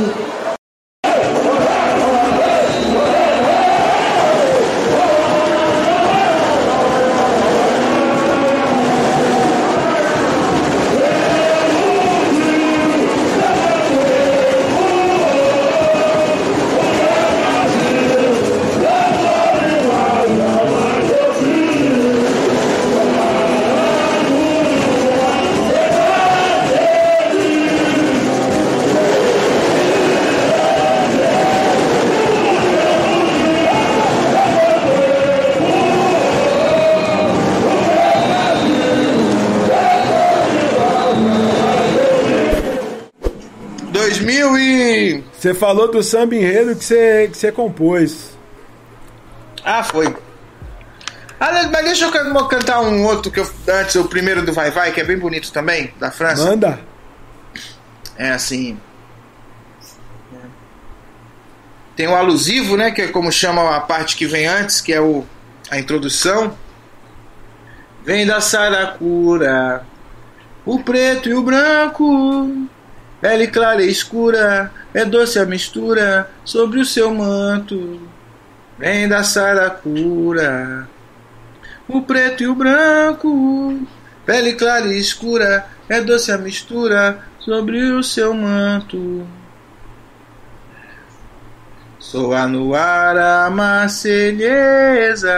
com a batucada do bexiga. Sou criolé, senti firmeza. Vem renascer na avenida, vou te perfumar. Ulala, sob bela vista no Champs-Élysées. As notas de Ravel, Cancan, Torre Eiffel, um toque de Dior, Dior, Tarsila e seu pincel, Garro caiu do céu, vai molhar meu paletó. Absinto, felicidade, absurda, fada verde que avisa, abstrata luminosidade, absoluto sorriso Mona Lisa absinto, felicidade, absurda, a fada verde que avisa, abstrata luminosidade, absoluto sorriso Mona Lisa, e aí vai embora. Mano, essa última estrofe aí do absinto, se você colocar uma batida de trap, é um hit. Aí, ó. Mona Lisa, prazeres, prazeres me fazem sonhar. Povoado. Só colocar ali o, o, o, o autotune.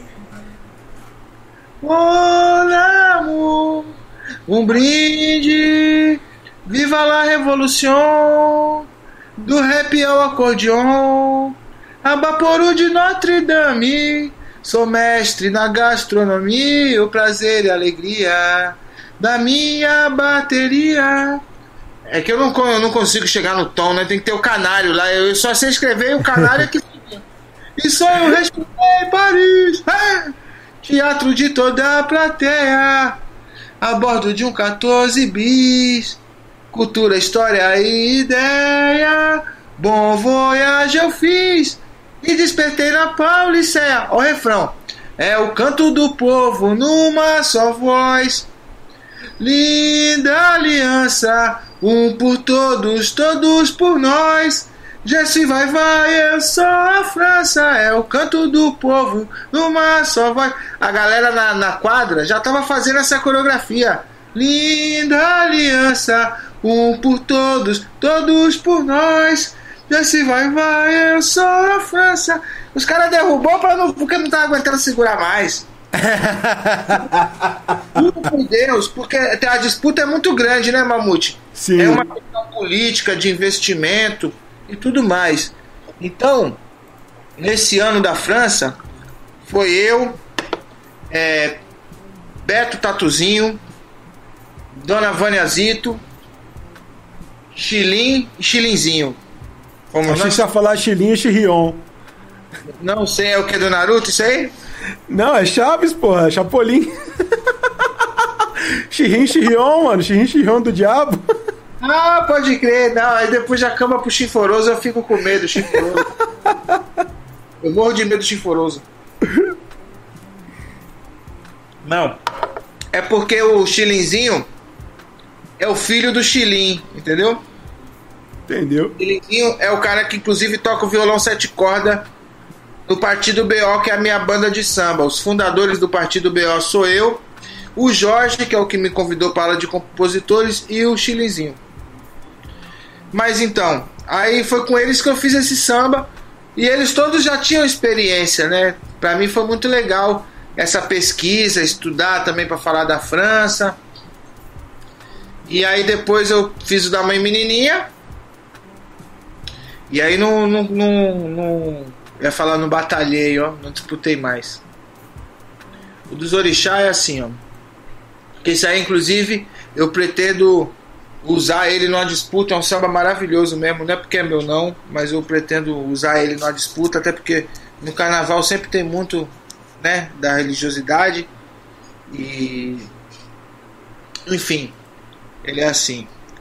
Laroê, Exu, Exu, Laroê, abre os nossos caminhos, ei seu Otim, seu Padê, Laroê, Exu, nosso mensageiro, protege a porteira e afasta o mal do terreiro. Alô família, agora é sério, aí começa, né? É agora! a bateria. Ô meu presidente, muito obrigado, minhas baianas. Ah, alô, comunidade. Ai.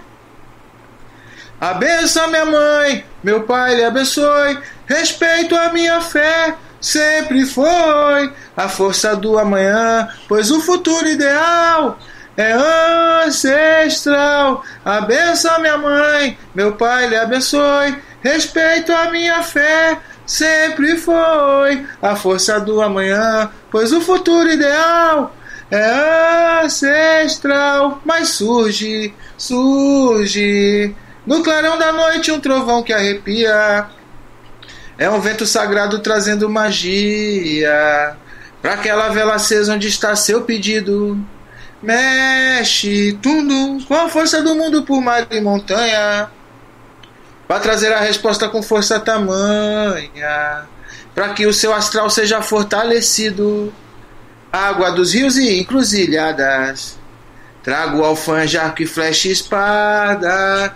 Pronto pra guerra e pras caçadas. Mojubá, vamos seguir na caminhada. Olha pro céu e veja, é o raio de Ansan.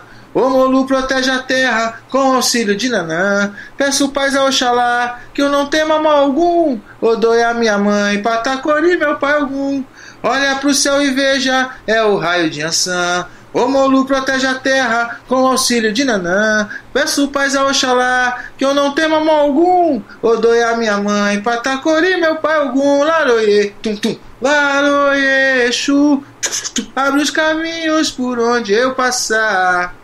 Proteja-me na entrada e na saída, que é pra minha vida prosperar. Saravá, pra quem tem fé, bonança são as bênçãos de Olorum. O arco-íris de Oxumaré termina na quartinha de Oxum. Abençoa minha mãe, meu pai lhe abençoe. Respeito a minha fé, sempre foi a força do amanhã, pois o futuro ideal é ancestral. Abençoa minha mãe, meu pai lhe abençoe. Respeito a minha fé, sempre foi a força do amanhã, pois o futuro ideal é ancestral. A força do amanhã, pois o futuro ideal é ancestral. Tum, pum, pum. Ah, boa demais, boa demais mesmo, mano. Você é louco. É bonita, não é? Sim, mano. É, eu gosto muito também.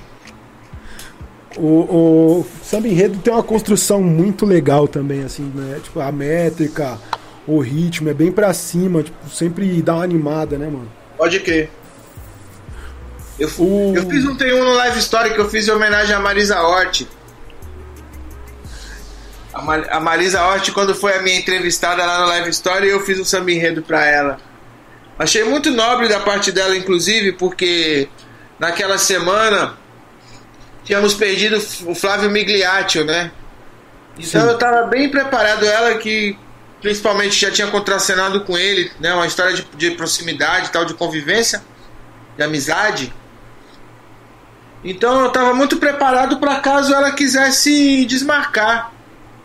Mas não, ela foi pô, maravilhosa, vamos fazer. E aí, ela na quinta, na, da quarta-feira pra quinta, eu falei, cara, eu vou fazer um samba pra Marisa.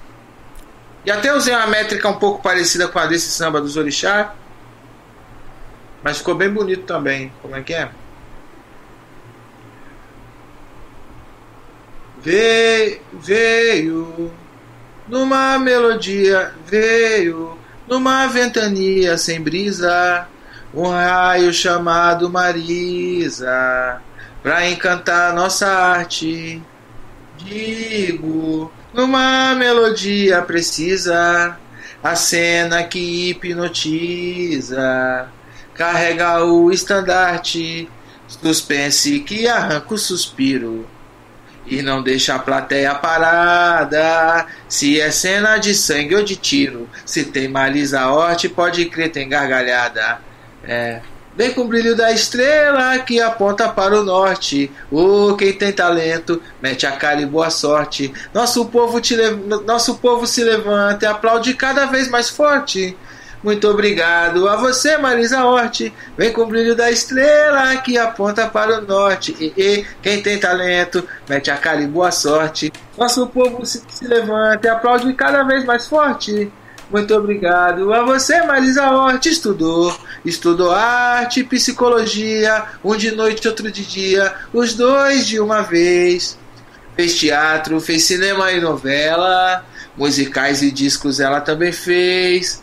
Hoje nossa escola te enaltece por todo sucesso na carreira, pois quem viu jamais esquece. Salve essa grande artista brasileira. Vem com o brilho da estrela que aponta para o norte. Oh, quem tem talento, mete a cara e boa sorte. E aí vai, vai repete, né? Tá ligado? E eu aproveitei. Oi? Fala, fala, fala. Não, eu aproveitei essa frase inclusive do próprio Flávio Migliaccio, que ela que comentou quando ela lamentou a morte dele, ela comentou que ele falou isso, né, que quem tem talento, desculpa, é, o povo reconhece o talento quando se levanta realmente e aplaude, né? Sim. É, e aí eu quis botar isso no samba. Nosso povo se levanta e aplaude cada vez mais forte. Muito obrigado a você, Marisa Hort. Massa. Ó, dá uma pausinha aqui pro chat, ó. A Mourinha falou sensacional, parabéns, ficou top. Ela elogiou todos os sambas que você cantou aqui. Eu também, né, mano? Que ficou muito bom mesmo esses daí que você mostrou pra gente. Se você fez algum ruim, você escondeu do seu Elise. é, o, o Casper perguntou do vinil, se tem planos. É, você já tinha até falado um pouco, mas dá um salve aí no mano Casper aí do vinil, que fala que vai chegar, vai chegar. Quero fazer os vinis, tanto do ensaio do meu primeiro disco, quanto do Mundo é um Moinho. Em breve vou começar a articular isso daí. Tá ligado? Tá ligado. Mamute, você falou que se eu tenho samba ruim, eu, eu não eu tirei do release, né? Que quando eu vejo que o samba vai ficar ruim, eu, eu não continuo fazendo ele, eu já paro. E tem uma música que, a, que eu boto a culpa na caneta, né? Acabou a tinta aí, não deu bom. Não, não é isso não, é que a minha caneta só trabalha direitinho.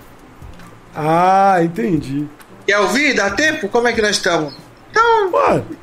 Isso aqui, é pro, isso aqui é pros anais da história, né? Tá ligado? Eu sei porque minha brisa te afeta. Vai pagar pra ver. Já te avisa esse poeta. Não sou de arrumar treta, nem tenho porte de atleta. Mas sei que sua careta é porque minha caneta caneta. Eu sei porque minha brisa te afeta. Vai pagar pra ver.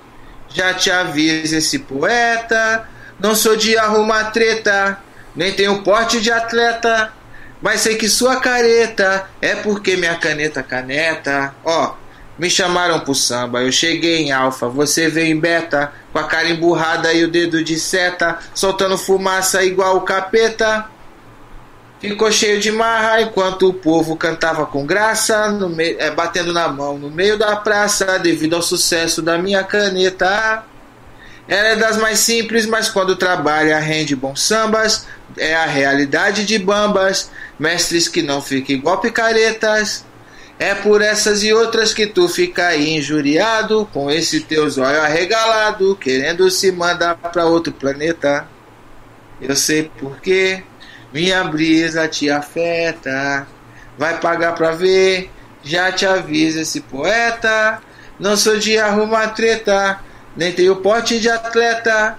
Mas sei que sua careta é porque minha caneta caneta. Minha caneta é firmeza, caneta legal, é magrela conduta. Eu não uso pra dar multa, deslizo sempre em linha reta, descrevendo a vida que vive um pobre operário que, mesmo com mísero salário, consegue atingir a sua meta. É. E aí, o final não lembro, mas é isso aí. é, é, é, mano, essas brisas da caneta eu lembro muito de uma história que o G-Box estava me contando. Ele estava falando do processo de criação dele. E aí ele falou que uma vez ele estava no ônibus, ele queria anotar um verso que ele tinha pensado. E aí ele bateu na mão no bolso da camisa assim social. E ele viu que ele estava sem a caneta preta. Ele falou, mas eu só escrevo com a caneta preta. E aí ele chegou em casa de noite, foi escrever e não lembrava o verso. E aí ele começou a escrever um verso que era tipo, hoje eu saí sem a minha preta. sem a caneta. Tipo, eu, o verso não veio porque eu saí sem minha preta. Ele falou, mas eu não vou falar da caneta, eu vou fingir que eu tô falando, vou mudar que eu tô falando da mulher, tipo. Aí de eu falar que hoje eu saí sem a minha caneta preta, eu vou falar que hoje eu saí com a minha preta e vou transformar isso num sentimento bom. E aí surgiu uma música que ele falava que hoje ele saiu com a mina dele, por isso o dia foi da hora, e não o contrário, que era, hoje ele saiu sem a caneta preta e o dia foi uma bosta porque ele perdeu o verso, tá ligado? Eita, saí sem minha preta, esqueci a minha letra. O... E tinha uma também muito louca dessa questão da letra, do Expressão Ativa, que eu brisava muito nessa rima. Acho que era a última música do CD, do, do, do primeiro ou do segundo, do Expressão Ativa, que chamava A Letra. Que começava com os caras, tipo, e aí, MP, você não vai fazer aquela letra? Ô, mano, tem que escrever aquela letra lá. E aí ele vai falando, tipo, todo a odisseia pra ele escrever a letra, né? Daí o refrão é, tipo, a letra, que letra! eu, eu tenho pirado muito nas histórias de samba de break, tá ligado? Sim. O Partido BO era um grupo, você falou disso da letra. O Partido BO era um, era, era um grupo inicialmente de samba de partido alto, e aí depois eu comecei a fazer samba de break. Mas como e... que surgiu? Como, como que começou o Partido BO? Vamos, vamos, vamos da história do começo. O Partido BO. falar dele. Vou. O Partido BO surgiu porque Aí, com a minha ida para de compositores do Vai Vai, eu fiquei amigo do Jorge e mostrei os meus sambas para ele. E aí, ele falou: pô, a gente tem que musicar isso, vamos formar um projeto. E aí, ele chamou o Chilinzinho, que também ficou meu amigo tal. E aí, a gente fundou o Partido BO. Tá ligado? Que a princípio era um grupo só de partido alto. Mas quando a gente lançou o primeiro trabalho, que foi um EP, Inclusive tem na, nas plataformas tem a samba de samba de quebre e alerta geral. Tá ligado? Que alerta geral foi um dos meus primeiros sambas. Que foi inclusive um dos meus primeiros não, mas foi um dos primeiros que eu apostei assim. Que foi uma história que rolou, inclusive uma história verídica. Que era naquela época que eu trabalhava na TV e aí, porra, mano, não tinha tempo de fazer show tal. E embora o salário de apresentador de TV não fosse ruim, eu vivia totalmente em função dele. E às vezes era muito louco pensar que chegava perto do mês seguinte e, o cara tava sem grana, tá ligado? Mas era uma realidade pra época, acho que foi importante para mim também aprender a me amadurecer com relação a, a, grana e cuidar dessa parada. Mas aí pensava que o que? O alerta geral não sei se você tá ligado ao alerta geral no americano, qual que é a parada, né? Não. Quando tem, quando tem um ataque terrorista. Quando tá no clima de paz, é, é a luz verde. Quando tem uma, uma, uma possibilidade de tensão, eles ficam numa luz amarela e o alerta geral é o alerta vermelho. Tipo, por exemplo, o alerta geral suou quando as torres gêmeas foram atacadas. Então, na minha concepção, na concepção do, do sambista pós-moderno, o alerta geral é quando falta uma semana pro pagamento do assalariado, tá ligado? Total. Seja aí qual for o seu salário, né? Tipo, a menos seja jogador de futebol, aí outras categorias, né? É quando tá sobrando um mês no salário, né? É, uma semana pra, pro cara receber já, já acabou tudo. Aí fiz. Alerta geral. Vai começar o sofrimento. Alerta geral. Vai começar o sofrimento. Falta mais uma semana para chegar o pagamento. Falta mais uma semana para chegar o pagamento. E aí vou contando essa história, tá ligado? Ainda estamos no 30 e a verba só chega no dia 5. Falei pra minha nega que aperte o cinto, senão o bicho vai pegar. É aquela semana que já acabou todo o seu salário, nem o meu cachorro no veterinário eu tenho dinheiro para levar. E realmente isso aconteceu, tá ligado? Tipo. E aí mais pra frente eu conto a história. Tipo, é aquela semana que já acabou todo o seu salário, nem o meu cachorro no veterinário eu tenho dinheiro para levar. E Fiquei preocupado porque o bichinho estava se coçando, não estava comendo, ficava me olhando e bebia água o dia inteiro. Falei pro fiel que não levasse a mal que eu estava sem grana, que ele se coçasse mais uma semana, que dia 5 chegava o dinheiro. Alerta geral. E aí volta o refrão, tá ligado? Tipo, o melhor é melhor um cachorro amigo do que um amigo cachorro, né, mano? Tá aí ligado? O. Pô, fiquei preocupado porque o bichinho estava se coçando, não estava comendo, ficava me olhando e bebia água o dia inteiro. Falei pro fiel que não levasse a mal que eu estava sem grana e que ele se coçasse mais uma semana que dia 5 chegava o dinheiro. E aí na segunda parte eu vou contando que é, a mesa do bar é o incentivo à cultura e às vezes falta o, o din do supermercado, o pet sem vet eu fico bolado, mas o dog espera e o bote pendura, tá ligado? Tem umas paradas assim. E aí, um dia o Jorge também chegou pra mim e me citou ao samba de break, tá ligado? Ele chegou e falou assim: pô, Max, acho que a gente tinha que fazer também samba de break, cara. Não tem, não tem ninguém, tipo, atualmente que faça samba de break, tá ligado? E aí eu falei, mas mano, eu nunca fiz samba de break, eu não sei se eu consigo. Ele falou, mas você gosta? Eu falei, gosto. Ele falou, então se você gosta, você faz. Porque também grandes improvisadores do samba, antigamente, né? É, antes do Partido Alto, porque hoje em dia no Partido Alto vários improvisadores, né? Arlindo Cruz, Xande de Pilares, Zeca, Almig Neto, e, e Dudu Nobre, e tantos outros que agora eu esqueci, né? Que já vem de uma, de uma família de, de uma geração de Candeia, é, de Aniceto do Império, né? Do, do, de uma, dos jogos de brincadeira de refrão. Vou chorar, meu bem, não chora. Vou chorar, meu bem, não chora. Que eu já vou embora. Eu já vou embora. Vou chorar, meu bem, não chora. Vou chorar, meu bem, não chora. Que eu já vou embora. O mamute é da hora. E se ele não ri, ele chora. E o óculos assim, tá fora. E se não é depois, é agora. Vou chorar, meu bem, não chora. Era isso daí, né? Uhum. E aí, antes disso, tinha a, o, o, samba de break, que era uma coisa já mais voltada para o. para o gafieira.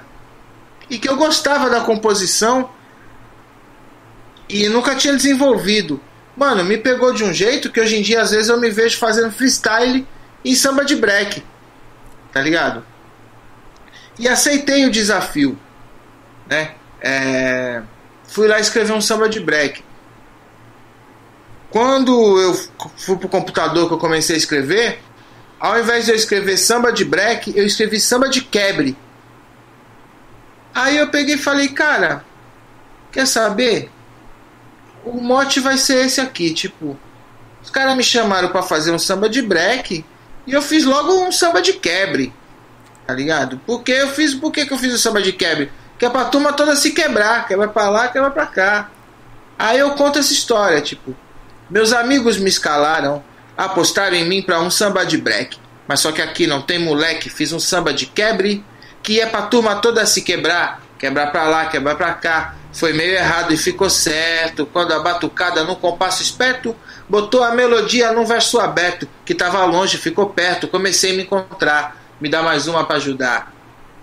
Aí, como ele é de break, nessa hora do me dá mais uma para ajudar, no show, eu falo me dá mais uma para ajudar, eu bebo, eu encho meu copo, eu dou uma volta na plateia, converso com a galera e deixo a banda desatenta. Que é pra eu voltar do break pra ver se eles estão ligados, né? Me dá mais uma para ajudar. E aí, Mamute, tudo bem? Ô, Mamute, vamos fazer a segunda parte da, da, da, nossa ideia, hein, cara? Não podemos esquecer do nosso papo de MC. O samba foi envolvendo o coruco acompanhava. Minha mente calma ficou brava, palavra após palavra. Não segurava, comecei a improvisar, porque eu não sou de vacilar muita alegria e um samba quente, mas sem que eu me queime. Fiquei igual adolescente que não quer mais videogame, o verso em frame que não teme quem não pode acompanhar. Demora pra parar. Para pa pa pa. Para pa pa para pa pa pa pa pa. E aí mostrei pros caras, falei, ó oh, Jorge, tá aqui pronto. É, depois desse refrão, eu repete a primeira parte. Aí ele, não, cara, samba de black não pode ser assim, não. Tem que ter começo, meio e fim. Aí eu falei, não, mas essa, dessa ideia aqui não sai mais nada. Aí ele, sai sim, velho. Onde é que você tá? Eu falei, ó, eu tô na rua, tô indo pra casa. Aí ele, então me manda a. Me manda a letra quando você chegar em casa, que eu vou ver se eu faço uma segunda pra esse samba. Aí eu falei, tá bom, mas era mentira minha, eu tava em casa, tá ligado? Eu queria era esse tempo para escrever a segunda. Aí fiz a segunda, isso que eu achei mais bonito nesse samba, que eu ainda fiz a segunda com a mesma métrica e o mesmo jogo de palavras da primeira, praticamente. Tipo, se na primeira eu começo, meus amigos me escalaram, apostar em mim para um samba de break. Aí na segunda eu, eu dou o resultado. Meus amigos se espantaram quando apresentei o meu samba de break. Esse não é gato por lebre, é um samba de quebre e é pra turma toda se quebrar, quebra pra lá, quebra pra cá. Aí eu mudo e foi ficando animado Samba que começou num papo engraçado e eu que adoro uma aposta e tinha sido apostado que eu ia fazer o samba e tinha que cantar. Ajoelhou, tem que rezar.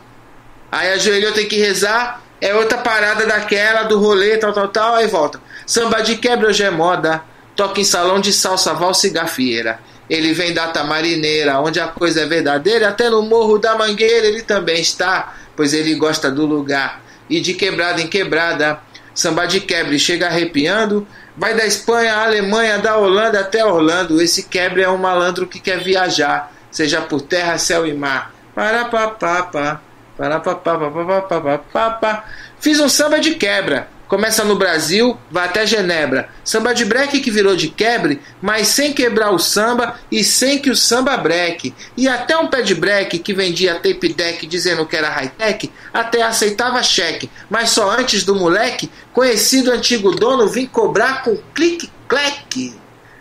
Clique-clack, boom. Param. Sendo que o ego, o ego do compositor não, não deixou você mandar pro mano fazer a segundinha. Não deixou, não, não deixou, não. Até porque eu tava muito viciado nessas músicas, principalmente do Moreira da Silva, né? Sim. E estudando a história dele é muito louco porque as, algumas das músicas dele mais famosas, infelizmente, são recheadas de uma, uma carga machista e racista até algumas, tá ligado? Mas eu encontrei ainda algumas pérolas e possíveis de executar, como por exemplo Fui ao Dentista, né, que é uma música de uma história dele no dentista. Né, que, então a vontade de fazer o começo e o final da do desse samba, por ser o meu primeiro samba de break, o samba de quebre, foi disso, termino de fazer uma crônica inteira, tipo a lá Moreira da Silva em Fui ao Dentista. Eu não sei se você conhece a música, conhece? Mano, não me é estranho, mas eu não tenho, não tenho lembranças agora. Fui ao dentista, ele conta da história dele ter ido ao dentista. Inclusive, eu aprendi ela quando eu tava fazendo extração do siso. Fui ao dentista para chumbar uma panela, mas o gajo. Não vou cantar no tom, vai. Fui ao dentista para chumbar uma panela, mas o gajo achou que ela não podia obturar ele me disse: Vou mudar toda a mobília, tu vai ver que maravilha, a morangueira vai ficar. Arranco tudo, arranca até o maxilar. Mas, doutor, o que tá me doendo é o premolar. Eu acho que assim eu vou ter um atrito com o senhor. Mas quando eu vi o butigão que ele trazia, minha tripa ficou fria, começou a tremedeira. Quem foi que disse que o papai a boca abria para espetar anestesia na gengiva do Moreira? Mas tem que ser queira ou não queira. Em vista disso, para acabar com meu berreiro, o doutor me deu um cheiro e eu entrei numa soneca. E quando acordo, nem te conto, camarada, minha boca está chupada e a gengiva está careca. Não para não, meu pobreca. Enquanto espero se a gengiva murcha e seca pra botar a perereca provisória no bocão. Tudo que é F sai comprido, sai soprado, que até fico encabulado com tamanha sopração. Farofa, fofa, fofoca no feijão. Uau, uau, uau. Oh, isso é bonito demais, cara. A gengiva careca, mano, eu ainda vou usar isso numa batalha algum dia. Mano, não é? é isso que eu falo que os MCs têm que estudar e ler e ouvir, tá ligado? Mano, Enquanto espero se a gengiva murcha e seca pra, estuf... pra botar a perereca provisória no bocão. Eu, eu que gosto muito Sai desse, desse comprido, sai formato. soprado, e ele ainda fala assim: tudo que é F sai comprido, sai soprado, que até FIFO, que até FIFO encabulado, com tamanha sopração. Eu, eu- gosto muito desse tipo de, de, de crônica, de narração, de storytelling dentro das composições. É, tem aquele do, do Ataliba também, aquele, o Isujô, que ele vai no dentista, o dentista tipo, era traficante, tá ligado? E aí ele vai ajudar o maluco a carregar um bagulho, o maluco tava levando droga do lado pro outro, ele é preso de novo. E, pô, tipo, você nem acredita que era o delegado. De novo, o mesmo delegado, tá ligado? o mesmo delegado foi pro mesmo DP, tipo, e aí ele vai falando que o bagulho sujou, os caras, é, Taliba, na moral, mano, vamos sair de perto de você, porque você tá com a zica, né, mano? Riqueza, riqueza de palavra, de precisão, né? Tipo, tem uma música do Moreira que fala sobre as enchentes também, que é o jogo de palavra. Acho que é legal pro MC, né? Tipo, papo de MC. É legal pro MC estudar o jogo de palavra das outras vertentes, Sim. tá ligado? Tipo, Moreira da Silva, inclusive, ele é um cara que. O Adriano Ministro me falava bastante do Moreira. Eu escutei muito raramente e vim realmente prestar atenção no Moreira depois que eu comecei a fazer samba. Mas já tava, é um cara que já estava rodando perto de mim graças ao, ao ministro. E vocês usavam bastante essa referência, né, com, com os seus de freestyle. É, A gente usava bastante no freestyle o de Cro. mas era dessa dupla é sinistra, tipo Moreira e de Cro. Aqui quem fala é Kamal e Max B, ó. O negócio é rimar. Perigosa é a rima que dá, olha a rima, o negócio é rimar. É, o, tem uma do Moreira que fala da enchente.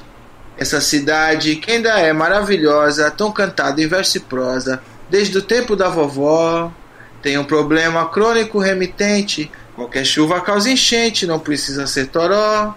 Basta que chova mais ou menos meia hora. É batata, não demora. Enche tudo por aí.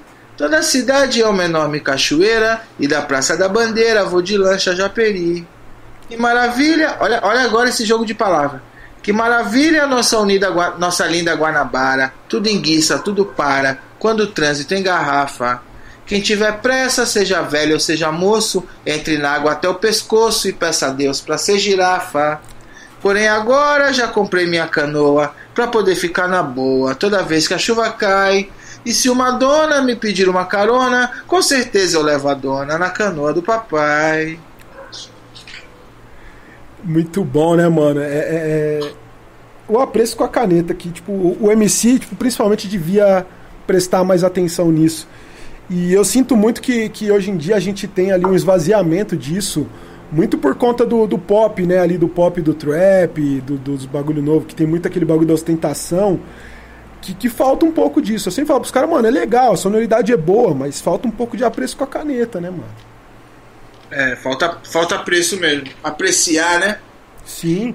Porque, mano, até pra você fazer uma parada engraçada, você tem que ter ali, tipo, um, um- o porquê e o como bem legal, assim. Tipo, eu gosto muito de, de fazer coisa com humor. No último trampo que eu fiz, eu tenho uma parada que eu conto a história também, que eu, eu, escrevi esse, o meu último trampo na- na- no mês que eu me separei, né? Tipo, do meu casamento. Então tem uma parte que é, tipo, uma música que eu falo que eu tô, tipo, de rolê e conhecendo umas minas, tá ligado? Por quê? E aí eu, eu, vou, tipo, brincando com essas palavras, é, tipo... é, instalei um aplicativo daqueles lá de quanto ficou me sentindo tonto com essa situação. Só as mais viajadas com foto em Aspen, Toronto, falando de boteco sujo e litrão, né não? e aí eu, tipo, escolhi uma foto com tratamento e foco, aquele sorrisão que você respeita. É, escrevi uma descrição e ao contrário da eleição eu torci pra ficar na direita. Eu tô Ah. bem. E eu que nem quero nada sério, de- eu que nem quero nada sério, dei um sorriso singelo quando a gata perguntou se eu curtia F1. Disse que assistia no tempo do Barrichello e ela gargalhou de forma incomum. Eu tô bem. me achou engraçado, até quis me conhecer, fui convidado pra ver um tal de Netflix. Cheguei na casa dela e nem tinha TV. Falamos só de coisa boa e não foi Tech Pix. Ah, que massa. Muito style. Eu gosto de jogar com, essas, com as palavras assim também, tá ligado? Tem uma nova que eu vou lançar com o Nego Max. Ixi, eu nem ia falar disso agora, mas já falei, né? E... Então segura, segura, segura, segura, segura. João Kleber, João Kleber, segura que quando a gente chegar ali no, no atual, a gente fala das nove. Das novas. Eu chegar na TechPix, né? É, é, a gente chega nos atuais, a gente fala das novas. A gente, a gente, a gente não, não vamos botar o carro na frente dos bois. Salve, salve, franquejara. Chegou aí, chegando tardão, mas, mano, tardão aqui hoje pra nós é cedo, porque quando a ideia começa aqui, ela demora pra parar, tá ligado? mano, eu vou, vou pular um pouco da. da vou, vou sair um pouco dessa questão do samba, senão a gente vai ficar cantando samba o resto da noite, porque na hora que você falou da enchente, eu já lembrei daquela música da Jovelina lá, do, do futebol, da, da chuva de vento que levou para bem longe o sol. E aí a gente vai ficar puxando um pro outro, outro pro um, e vai ser osso. Osso de acabar, né? E, mano, você. Voltando ali um pouco no tempo, antes do, até do, dos sambas da, da área de compositores, do partido BO. O, em 2012 você veio com o segundo trampo, né? Que foi o Antes que o Mundo Acabe. Antes que o Mundo Acabe, uma mixtape com o meu mano Green Alien, gravada lá no Neguê. E a gente achou que o mundo ia acabar, não acabou, aí fizemos uma mixtape.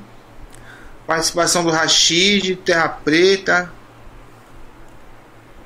do Neguê, tem a a remix do 011, eu, você, Neguei e o X. Sim. Foi bem legal esse projeto aí. A gente vive e morre o sonho que só Deus é quem sabe. Nosso bang é louco da favela Coab. Antes que o mundo acabe. Ah, você fez o show de lançamento desse trampo, foi na Rinha, não foi? Foi. Eu foi fiz o flyer, pô. É verdade, Mamute, você fez o flyer. Eu fiz o flyer do lançamento lá na Rinha, na Holy Club, mano. Exatamente. A última Rinha dos MCs que aconteceu na Holy Club, se eu não me engano. Ó, afundei, hein? e eu fiz, eu, eu, fiz a abertura desse show. É verdade, eu... agora você tá falando, eu tô me lembrando. O... Isso aí. E como que foi o trampo dessa produção aí? Como que rolou? Tipo, o, o Green que convidou você, você que chamou ele pra essa ideia aí, o Neguê que intermediou? Cara, se eu, se eu não me engano, foi o Green que me convidou pra fazer a parada. E aí eu já tava na seca de fazer uma, uma parada maior assim. Aí falei, vamos fazer um EP. Eu, se, se eu não me engano, foi essa parada. Eu meio que fiz o corre com o artefato lá com o Neguê pra gravar lá. O, é, Green, nessa... ele tinha, ele tava nessa época aí que ele tava produzindo com todo mundo, assim. Ele tinha um, ele fez um, trampo com o Tig, né? Aí ele fez o com o Neguê, fez com você também. Ele tava a milhão, Green Alien no beat. Foi um período que foi muito importante para mim também, né? para manter rolando a parada de fazer um som. Aí no ano seguinte eu fiz a fumação com o Uzi mas era isso também, né? As mixtapes tipo, tinham um caráter meio paliativo pelo fato de eu estar totalmente conectado na televisão e não ter tempo para fazer um disco mesmo como eu gostaria de fazer, digamos. Total, mas é. se você for parar pra pensar, você já tava, tipo, à frente do tempo, porque hoje é o que a molecada faz, né? São várias mixtapes e EPs para se manter relevantes virtualmente, porque show mesmo já não tava rolando tanto antes da pandemia também, né? Não, verdade, verdade.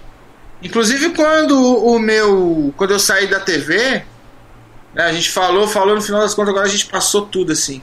Uhum. É, quando eu saí da TV, que eu lancei meu segundo álbum, né? Que eu considero o álbum, que foi O Mundo é o Moinho.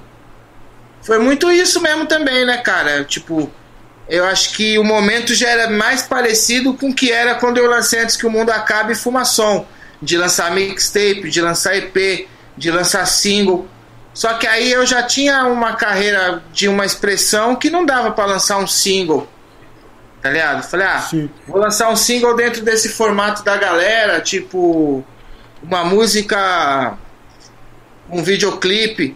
E aí mês que vem eu tenho que lançar outra música e um outro videoclipe, um impulsionamento. Aí no mês que eu não conseguir fazer essa estratégia, eu vou ficar meio de lado tal. Aí falei, não, vou continuar mais de canto e fazendo um disco, e foi aí que eu resolvi fazer um discão mesmo, tá ligado? Com todo mundo que participou tal. E como que foi essa parada da saída da TV, Max? Que a gente tava lá, a gente falou da TV da sua entrada lá no, no Brothers, né? No, com o MC Repórter.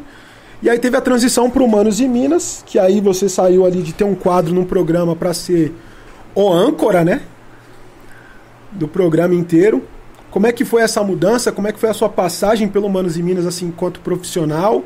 E como que foi essa saída também, né? Vamos, vamos começo, meio e fim desse, desse ciclo Humanos e Minas, né? Cara, pra mim foi muito bom, tá ligado? Foi um aprendizado valoroso, valioso. Tipo, muito contente com o convite e com o serviço que eu prestei, né? Porque no final das contas foram mais de 250 programas, toda segunda-feira gravando, uma quarta-feira sim, uma quarta-feira não, uma reunião de pauta, toda sexta-feira uma leitura de roteiro.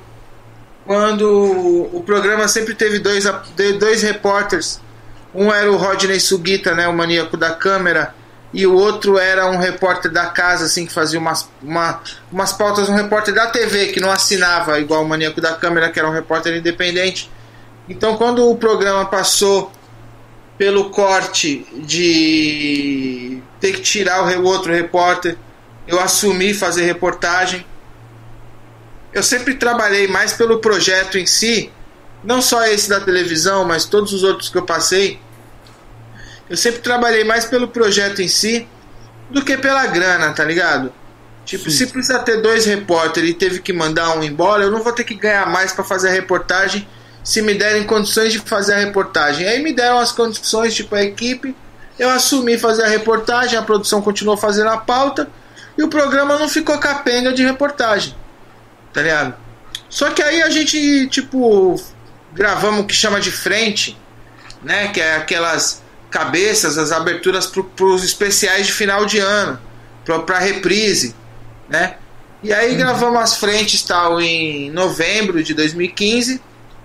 Quando foi em março de 2016, eu fui chamado para uma reunião que para mim, como era o praxe dos outros anos, dos anos anteriores, das outras seis temporadas, era para discutir a nova temporada, tá ligado? E não foi uma reunião para me agradecer o serviço prestado e dizer que foi bom, tipo, contar comigo e tal, tal, tal. Enfim, me mandaram embora dessa reunião. Que graças a Deus vai fazer cinco anos agora, dia 8 de março de 2021. Tá ligado? Na hora eu meio que me desesperei, eu devo confessar, porque eu tava tão ligado àquilo que eu não imaginava que fosse acontecer. Mas por outro lado, eu escutei aquilo que eu escutei da Sula na Galeria Olido. Eu falei disso na, reuni na nossa conversa há 13 dias atrás. Acho que a voz da Sula falou de novo no meu ouvido, assim, falou, ó, vai que você precisa voar. E aí foi isso, tá ligado? O mundo é um moinho, ele tem esse nome também por isso, por causa desses altos e baixos. Foi muito difícil esse, esse período que eu saí da TV o ano de 2016 especialmente, tipo, foi um ano de algumas dificuldades para pôr a cabeça no lugar. Eu já falei disso também em alguns outros lugares, eu também não, não curto muito mais ficar falando disso. Sim. Mas é, eu me desestabilizei bastante, tá ligado? Eu comecei a me descoordenar um pouco né, em algumas atitudes e como eu estava conduzindo a minha vida, assim. Eu estava com alguns projetos que começaram a não dar certo, que era um era o estúdio, com o próprio Uzi e o Ike Castilho. O Ike veio do Rio para São Paulo para a gente montar o estúdio. Quando viu a parceria com o Uzi, terminou. E foi tudo aprendizado no final das contas, porque aí o Ike passei um tempo morando com o Ike, aí a gente começou a ter a ideia de montar o meu disco. E ele que dropou essa comigo esse, esse lance de falar, mano, vamos fazer o disco colaborativo, tá ligado? Vamos usar os beats abertos, chamar todo esse pessoal que é seu amigo, que você já fez freestyle no show, sabe? Para vir tocar um instrumento, para vir botar uma parada. E aí o Mundo é um Moinho, ele veio com esse nome justamente por isso, por causa dessa coisa do altos e baixos do Mundo é um Moinho. E aí nessa coisa de brincar com o nome ficou também essa O M M M, o Mundo é, eu tirei o 1 ficou o U minúsculo e o M maiúsculo, e o outro M é de moinho para ficar ON igual o mantra da meditação. Então é meio que um, um wordplay até com o título do, do, do disco, assim, tipo.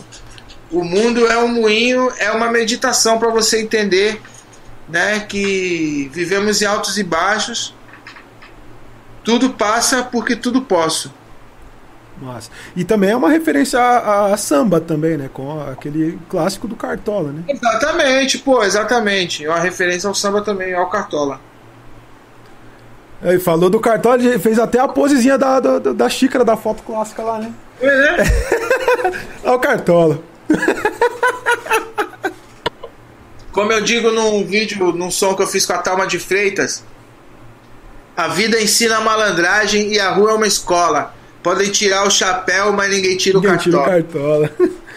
e como que foi a produção desse disco aí? Foi, foi um pouco diferente dos outros das, das mixtapes, né? E bem diferente do, do ensaio. Que o ensaio é um trabalho do começo da sua vida inteira. As mixtapes foram algumas coisas mais pontuais. Esse disco ele foi um pouco mais lapidado ali, né? Foi. Esse disco eu tive o apoio de muita gente. Eu comecei a fazer ele lá no Rataka Studios, o Fábio Rataka.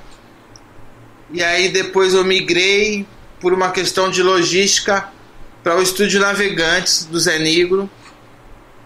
E no Estúdio Navegantes a gente gravou a maior parte das vozes, né? É, mas já tinha gravado coisa no Rataka. E aí saí correndo atrás dos meus irmãos aí de fé, é, o Dadayuti, o, o Dadayuti, o próprio Zé Negro, o Lúcio Maia, o Ike, tá ligado? Aí mais pro final veio Freud para somar comigo na, na agradecer, é o Donatinho, né? O, o Lúcio Maia, não sei se já falei dele, tá ligado? Tipo, foi um trabalho colaborativo de várias mãos, assim. O Cabezo, o Curumim, todo mundo se dispôs, o Salazar, o Robinho Tavares, é, o Bid, todo mundo se, se, se prontificou assim a, a contribuir com a musicalidade do projeto, tá ligado? Não foi uma parada que a gente tentou ao máximo minimizar questão de ego porque a gente precisava muito dessa liberdade para interferir no beat dos outros beatmakers, né?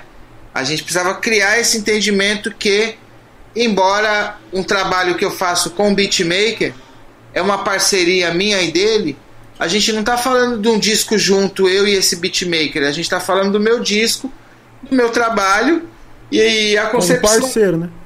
É, e a concepção que eu espero para esse trabalho é essa Tá ligado? Tipo assim, ah, você, você é um beatmaker, você me chama pra um projeto. Beleza, mas você me pede para eu cantar nesse projeto sobre um determinado tema, ou eu não topo, ou eu topo e canto sobre esse determinado tema. Então, para esse projeto do meu disco, do meu novo disco, eu precisava dos beats abertos para para que a gente interferisse nos beats e tudo dentro de uma consciência do respeito. Ninguém, faz, ninguém fez nada sem comunicar nenhum outro beatmaker, tá ligado? Com alguns a gente teve um pouco mais de. É, eu, não, eu não queria usar a palavra dificuldade, um pouco mais de. de, de Atrito. É, não, também não sei se chega a ser uma.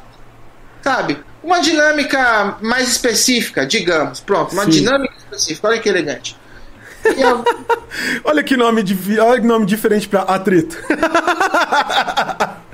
e com alguns outros beatmakers, não, foi tipo, mano, é, faz o que você quiser, toma aí. Inclusive, a gente até, nesses que deixaram a gente mais à vontade, tipo, a gente até remontou algumas paradas. Por exemplo, duas vezes, que é a música que é o beat do Curumim, o Curumim tinha feito uma, uma, uma trilha na MPC, tá ligado? Não era um beat ainda montado tal. Então ele pegou aquela trilha, aqueles timbres, mandou pro Ike. Eu fiz a primeira parte do verso naquela concepção, falei, ó, Ike, é mais ou menos por aqui, tá ligado? E aí a gente chegou no que virou duas vezes, né? Que é uma música também muito foda pra mim, que fala que é sobre dois acontecimentos de 2016. Duas vezes eu, duas vezes eu quase perco a cabeça. Não esperem que coisa ruim não aconteça, né? Tipo, enfim.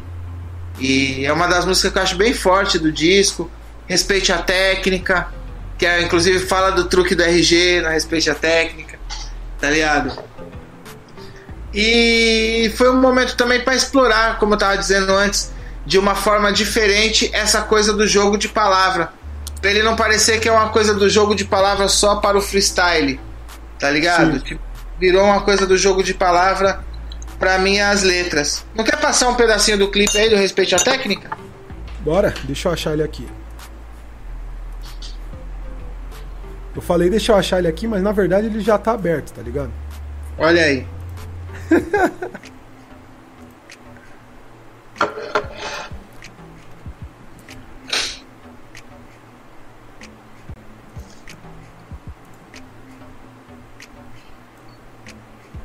Respeite a técnica.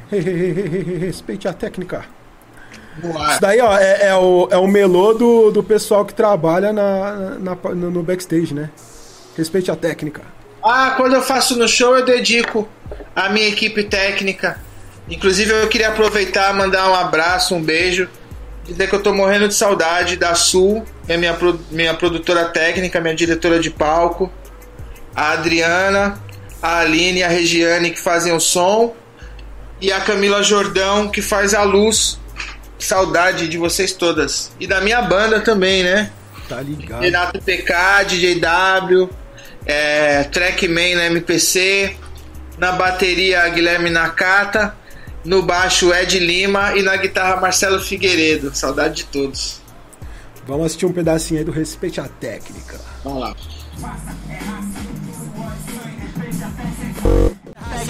técnica, respeite a técnica, respeite a técnica, técnica, respeite a técnica.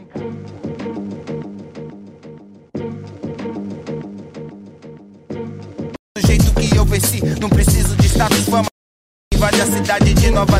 Então, bicho, sai da cama e troca o look. Salve sabotagem, rap é compromisso. Se fosse vivo, metade não melhor. Respeite a técnica, res- respeite a técnica, técnica, Deixa rolar. respeite a técnica, res- res- respeite a técnica, técnica, respeite a técnica. E tem mais.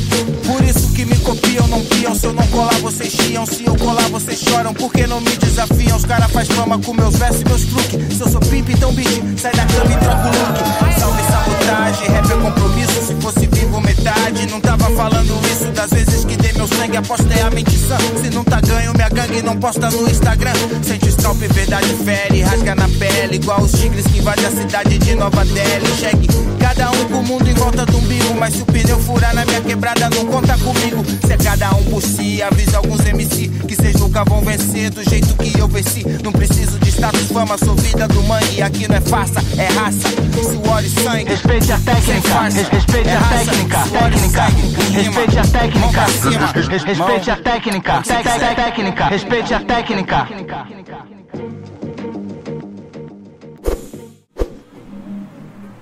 Demais. Esse clipe, mano, é muito bom. Você demorou um pouco pra lançar esse clipe, né? Que eu lembro que você me mostrou ele Mano, no começo esse- do ano e aí você lançou, mas já tava no meio da pandemia. Esse clipe aí eu gravei ele primeiro. E aí eu demorei pra lançar. Depois eu tive que sair. Não fiz a autorização de imagem. Aí tive que caçar todo mundo. Procurar gente que. Tipo, é, esse menino mesmo tem um ator aí que é um amigo meu. Que ele ficou meu amigo depois. Ele era indicação de um outro brother, do Gabriel Chadan. E aí eu tive que sair procurando o cara pra poder botar na ficha técnica, no agradecimento. Respeite a técnica, né? Respeite a ficha técnica também. Não dá pra ter tanta gente querida, maravilhosa participou e não botar o nome da galera. Aí Total. rolou isso, rolou uma, uma demora também por causa das luzes, dos efeitos. Quando eu venho ali no beco, tem uns lugares que eu passo que os grafites se mexem, aparecem umas coisas da letra na parede. E ele, por mais que na hora que joga a câmera pra cima tem aquele movimento de céu, ele é realmente um plano sequência, tá ligado? Ele foi totalmente feito no mesmo take. Era só mesmo pra dar aquela movimentação, porque a, galera, a gente ensaiou aquilo, né? Eu ia puxando a galera pelo caminho, meus amigos dali. É, ali tá a Su, tá ali no, no, no vídeo, o Ike Castilho tá ali, é, o Jorge E, que fundou a banda de samba comigo. tem alguns amigos grafiteiros ali, como Ninguém Dorme, é, o Prozac, o Choras, uh, o Locones, acho que tá ali também, tá ligado? É, o Stax, que é b-boy, que é amigo meu também, que faz umas jaquetas. É, Giovanni Venturini, que é ator. Então, pô, eu equilibrei com todos. Eu queria meus amigos ali presentes. Alguns outros amigos, tipo amigos do bairro, tipo Big, tava ali na cena. O Big, ele é o cara que faz a introdução da fumação, tá ligado? O fumação tem uma brincadeira ali que fala dos nevroso. Nevroso é porque é uma gíria daqui do bairro do Limão, aqui que aqui não tem o nervoso, tá ligado? Aqui tipo, e o parça, aqui é o nevroso. Então se você o cara fala, e aí nevroso, da hora, firmeza, você já sabe que o cara ele é daqui, Limão, Cachoeirinha, Santa Maria, tá ligado? Ele sabe o que tá acontecendo aqui para pro lado da Zona Norte. Então o Big Nevroso, ele é o meu amigo que tá comigo nessa no clipe também, sacou? Queria ter gente da gente, é, Vinícius Chagas, Eduardo Brechó, tá ligado? E tanto Will Smith. Will Smith, pô, Will Smith, claro. O Smith é uma figura, né, mano? Às vezes ele passa aqui na rua de casa indo pro trem, ele, tipo, me vê saindo de casa, ele quer ficar conversando, aí ele se atrasa pro trabalho. Ele é um cara que quando a gente começar a desenvolver, Mamute, aquelas outras ideias que a gente tava falando, ele vai estar tá no meu elenco. Eu quero ele no meu elenco, hein? Tá ligado? Sexta-feira eu vou trombar ele, eu vou gravar com ele lá no, no canal da Flor MC, que ela tem um canal de comidas canábicas. Aí ela vai fazer um especial vegano, me chamou lá, eu e o, o Smith. Olha aí. Muito bom. O... Esse trampo aí ele saiu em 2019, certo, professor? Ou foi em 2018? Agora eu tô em dúvida. 2019. 2019. E você, tipo, mesclou, você tava falando aí que você mesclou, tipo, um pessoal que já é mais antigo com você, tipo, com uns caras que nem o Freud, né? Que tava, tipo, no hype do momento, novo. É, isso foi intencional, pensando assim, tipo, preciso fazer um trabalho que dialogue com a juventude, ou foi uma parada, tipo, mano, esse maluco escreve do jeito que eu gosto e eu quero fazer um bagulho com ele? Mano, eu. É, na real, foi um pouco de cada, assim, tá ligado? Uhum. Tipo, qual foi o lance? Eu já era fã do, dele e tal, já gostava das paradas dele, acho que ele é um cara bem talentoso e, e a personalidade dele também, eu, tipo, eu me amarro assim no jeito que ele conduz tal a parada. Não tenho críticas. E nessa é, eu só época... acho que a Terra não é plana. eu só acho que a Terra não é plana. É, então, isso aí, pô, não, essas paradas eu também. Acho que, não, na, acho que na real ele também acha que não, tá ligado? Ele deve, deve também. Tem um, tem um charme aí nessa parada. Tá ligado? Uma coisa é certa, mano. Ele é um cara muito talentoso e inteligente. Sim, isso é. E aí, velho. Tipo, qual foi o lance? Eu tava com o disco praticamente pronto. E aí me surgiu uma proposta de distribuição tal. E aí o cara da proposta de distribuição me sugeriu que fizesse mais uma música. Aí eu falei, porra, mano, já tem um disco pronto tá ligado? Pô, pra mim a música que eu queria começar trabalhando com ela era a música com o Rael. Que inclusive eu nem tinha falado do Rael antes, a Trancoso. Pô, Sim. foi uma das primeiras músicas a ser gravada. Que gravou lá no Fábio Rataca. Tá ligado? Aí eu falei, mano, vou fazer mais uma música. Pressão de, da distribuidora, né, mano? O cara já deve estar tá com essas ideias de hit, né? Sendo que hoje em dia, qualquer música que você trabalhar bem, vira um hit. Eu não tô procurando, tipo, um cara para fazer um hit, tá ligado? Eu queria fazer uma música que me levasse por, por um caminho tal. E tanto que a música foi agradecer, que pra mim tem uma coisa de espirituosidade muito foda, assim. E aí eu achei, mano, que o Freud ia entrar bem na música. Eu me desprendi desse, dessa necessidade de propósito, tá ligado? Uhum. Inclusive, antes de chegar no nome dele, eu, cheguei, eu pensei em alguns outros nomes que não me convém aqui, por uma questão de educação, citar. Mas pelo menos outros três nomes que, tipo. Dois me enrolaram e um não chegou nem a ideia nele, tá ligado? Tipo. Eu falei com um amigo em comum, falei, mano, tô querendo falar com fulano de tal.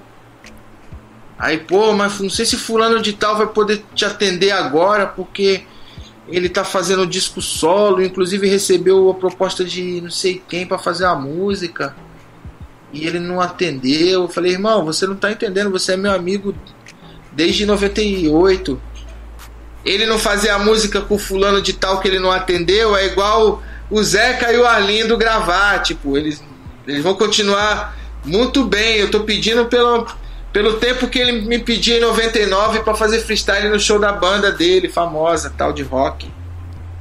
Tá ligado? Eu tô com a música que acho que a ideia é ficar foda na voz desse cara. Mas tudo bem, se você não pode nem transmitir o meu recado, de repente o cara sabendo que o recado vem de mim, né? Foi que nem quando eu participei da turnê com o seu Jorge da América Brasil. Eu liguei no Sim. escritório, eu não liguei para pedir o telefone dele, tá ligado? Eu liguei e falei: Eu sou o Max, sou o cara do freestyle, sou amigo do Jorge. Meu telefone é esse aqui. Avisem ele que ele vai me ligar. E ele me ligou, tá ligado? Então, pô, eu esperava pelo menos se fosse para ouvir um não de um determinado convidado, ouvir do, do convidado, né? ouvido próprio que eu convidei, né, mano? Só que aí, pô, o, o outro amigo já fez o, o secretariado, o convite não chegou.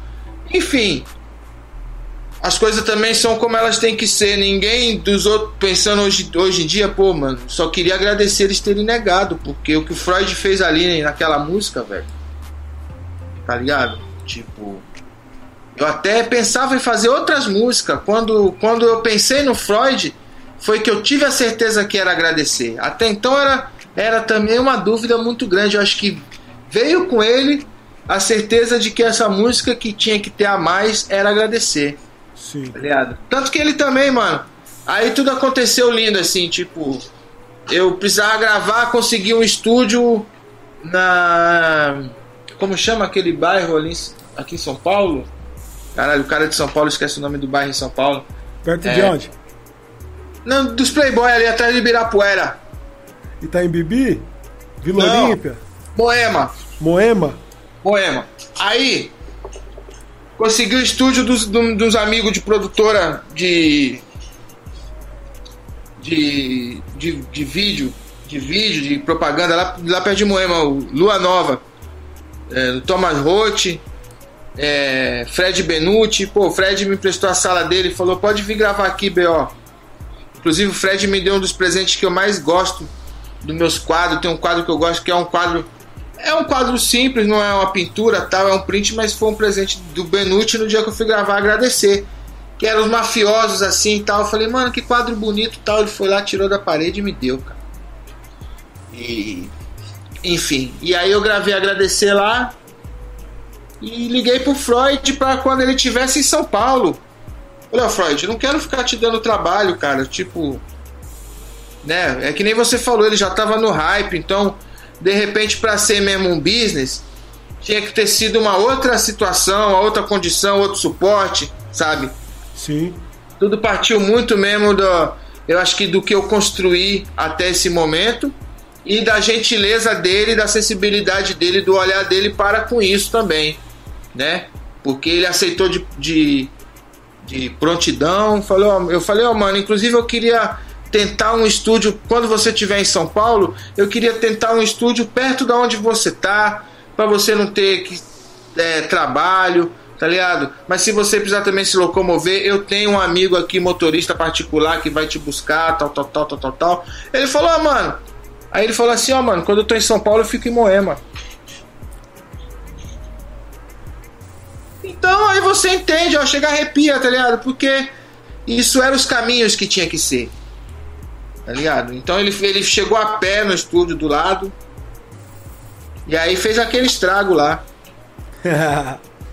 Fuga coletiva pela selva, deixar a janela aberta.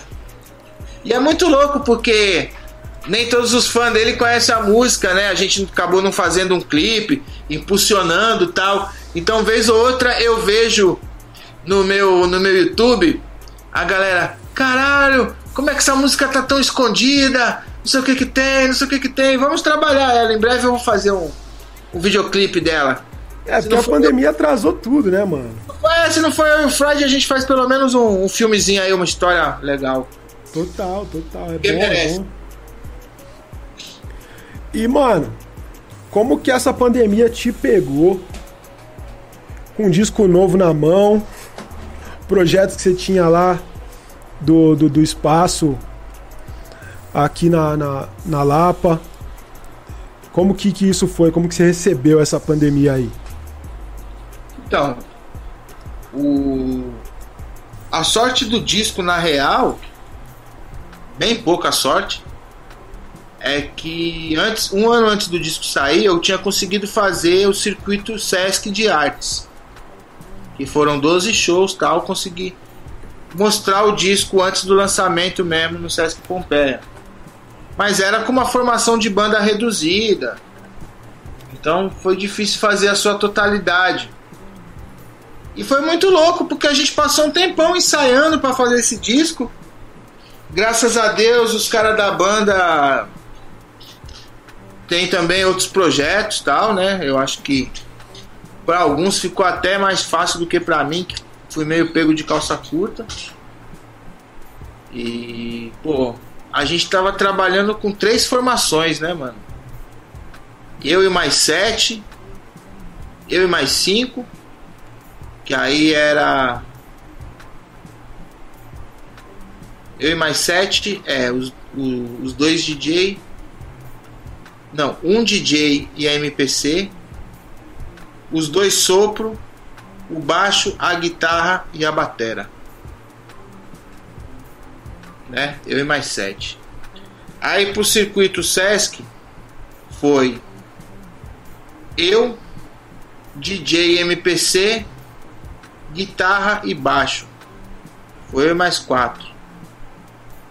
Só que aí tem hora que dá pra fazer eu e esses quatro com a batera. Tem hora que só dá pra fazer eu e o DJ. Aí às vezes eu tento levar os dois DJ. Tá ligado? O que acontece, o que foi legal também, graças a Deus, é que a gente criou uma dinâmica assim. Que o W, ele não é da, da gig é, principal, né? Ele é meio sub do DJ Nato. Só que o Nato também consegue ser sub do Trackman. Então, digamos que o Trackman tem um show, o Nato faz o Trackman e o W faz o Nato. Mas a minha ideia era, tipo, também tentar fazer um show com todo mundo. Por que não ter dois DJ e a MPC? Tá ligado? A gente tava crescendo e, e evoluindo nesse caminho, nesse sentido tal. E aí, fora isso, pô, eu e a Karina tava tocando Espaço para Nós lá na Rua Aurélia. E era um espaço cultural, tava rolando uns saraus, umas exposições. Teve lançamento do livro do Speed, Speed Freaks. E aí quando viu a pandemia tipo, parou com tudo, tá ligado? Então, no meio disso a gente teve que fazer esse movimento também de se mudar de casa, porque era um apartamento pequeno, uma quarentena rígida e um espaço cultural com metade tipo das outras coisas de escritório e de bar e de produtora lá e o espaço fechado. E que não cabia dentro do apartamento. Então aí a gente veio para essa casa e aí virou outra coisa para mim também né mano? Tipo voltei a retomar o trabalho das colagens que era um trabalho que eu fazia em 2015 é, o arroba colate1 no Instagram, tá ligado?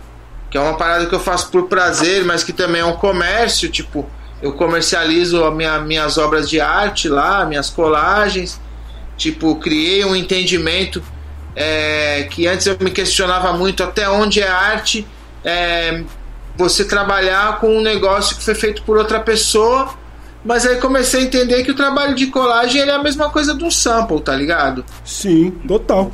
Eu recorto uma outra fotografia e crio uma outra visão sobre aquela parada. Então aí eu comecei a, a desenvolver esse projeto. Tipo, no período da pandemia também estou fazendo aula de teclado, que a princípio comecei fazendo com a- vendo na internet, agora eu tenho aula com a Tassiana Barros, tá ligado?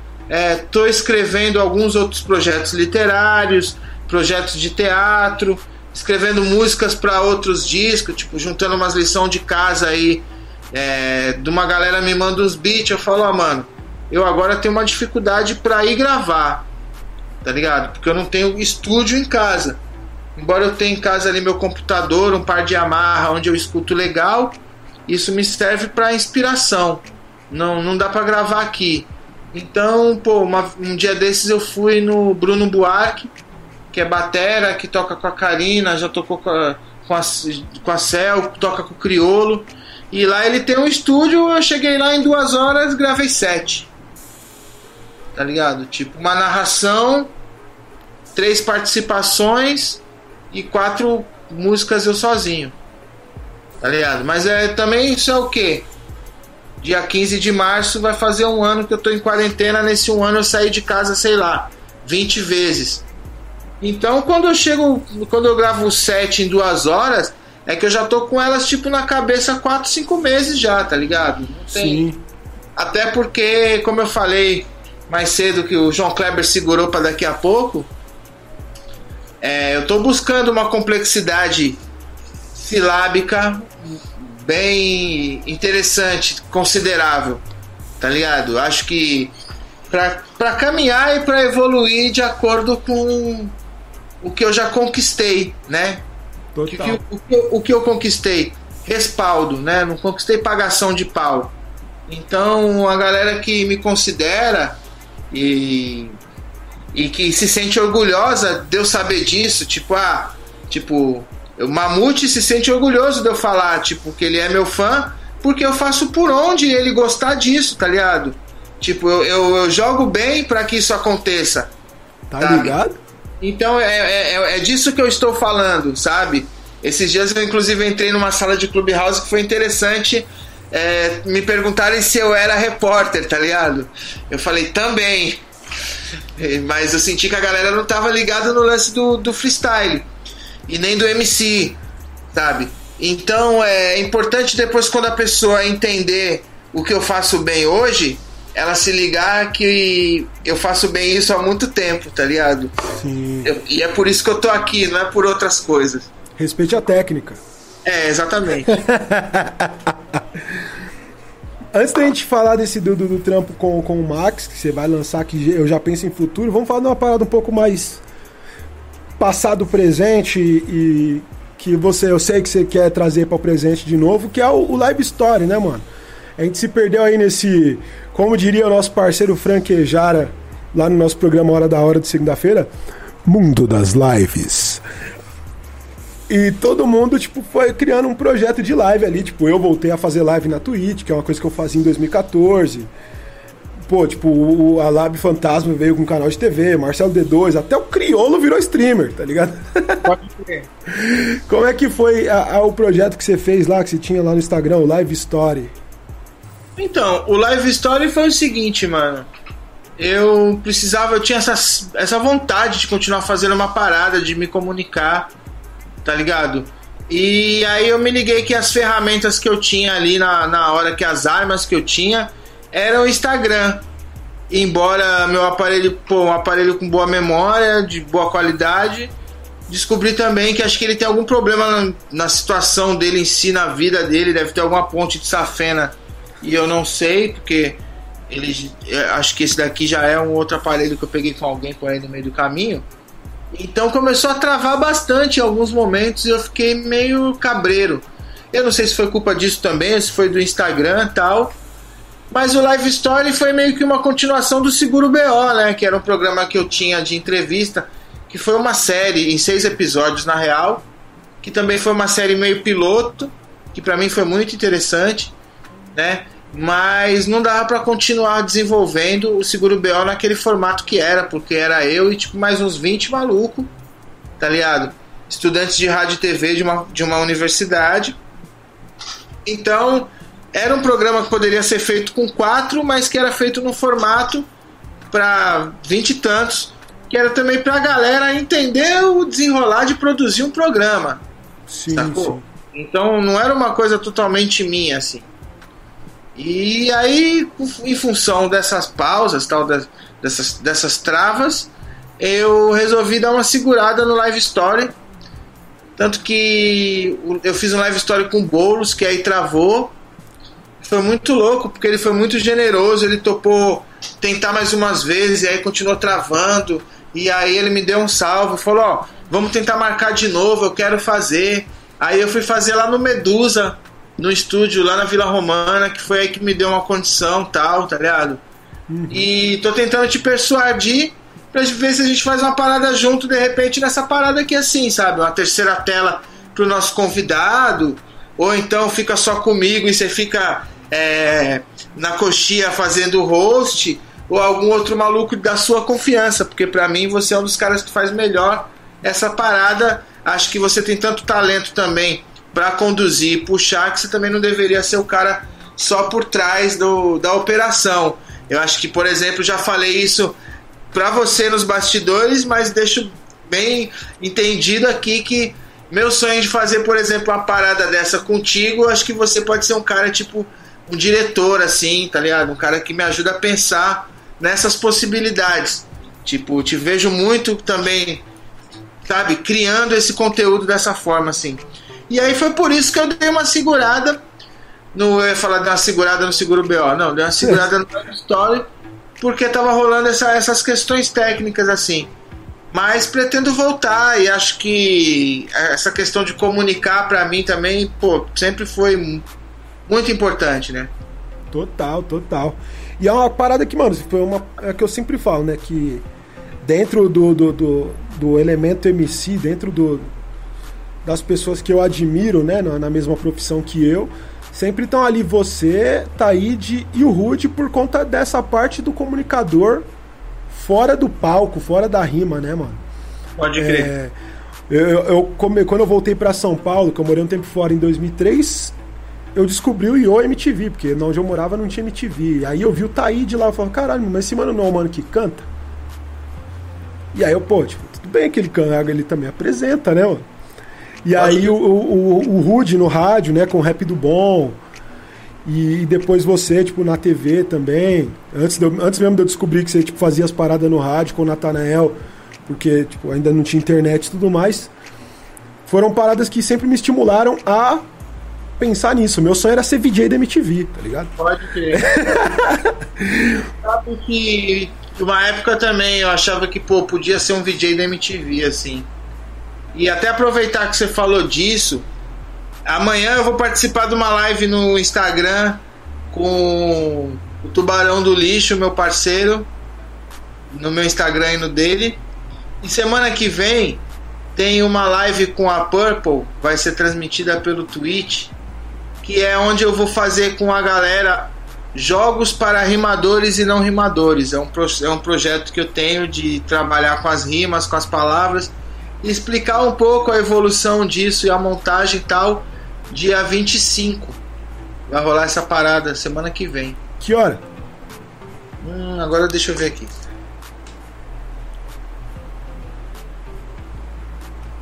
Deixa eu ver no Instagram da Purple.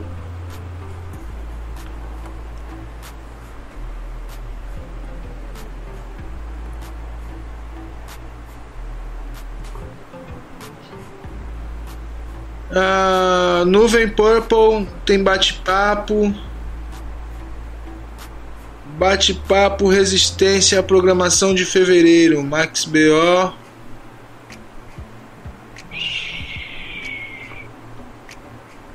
Yo, hey yo. Os canais de streaming da Purple. Hum, eu vou divulgar logo mais. Tranquilo. Dia 25, das 8 às 10. Oficina, oficina com Max BO. Jogos para rimadores e não rimadores.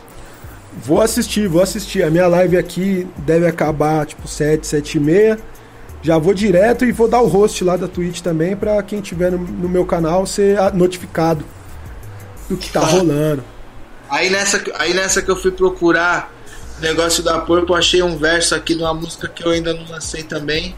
Mas esse aqui eu não posso mostrar ainda não, porque eu quero mostrar do Nego Max que já tá mais perto de sair, né? Senão eu fico divulgando que não, não tem ainda É, já que você citou isso daí, era a próxima pergunta mesmo. Você falou desse projeto com o Nego Max na hora que o João Kleber te segurou lá. Que eu falei que eu queria falar disso depois, porque, mano, vai merecer uma atenção legal nisso daí, porque eu quero saber tudo, mano. Quero saber da onde que surgiu essa ideia, como que formou isso daí. Não, e quando é uma... que sai, são quantas músicas. É uma só? É porque eu fui escrevendo umas paradas e aí eu fui pensando no, na, no, nas cabeças para chegar junto comigo, tá ligado? Uhum. Essa aqui que eu falei que não é a do Nego Max, eu vou mostrar só a primeira parte. Tenho mais de um milhão de bons inscritos, mas a caneta Brock decreta o desmanche. É que eu venho com menos de 100 mil delitos, mas eu não sei deixar uma line sem punch. Na terra já vi vários malandrão de 20, batendo no peito e enchendo os pano. Com uma ponto .40, mas é o seguinte, nenhum pensa em chegar nos seus 40 anos. Eles têm 16 balas, eu tenho 16 linha. Uma vida em cada letra, a responsa é minha. Oba, babá algum, nós vamos até o fim. Depois de muitos, mas nenhum nunca fez frio aqui antes de mim. Cheguei, é, mas nenhum fez frio antes de mim. Cheguei inteiro, é, sem nenhum ponto. Eu vim contando os contos, é, mas tô ileso. Pesadelo é meu verso livre sempre pronto. Tô sem desconto. Meu sonho é não viver preso. Boa. Cê é louco. E aí o resto vai, vou contar só na hora. Vai contar nem com quem é? Tô pensando ainda. Só digo mais uma coisinha dela. Eu não tô por like, views e fotos. Lecter no Mike, Hannibal, canibal, devotos. Do ódio fiz poesia, operei alto no mapa. Muitos querem o topo, mas só merecem os tapa.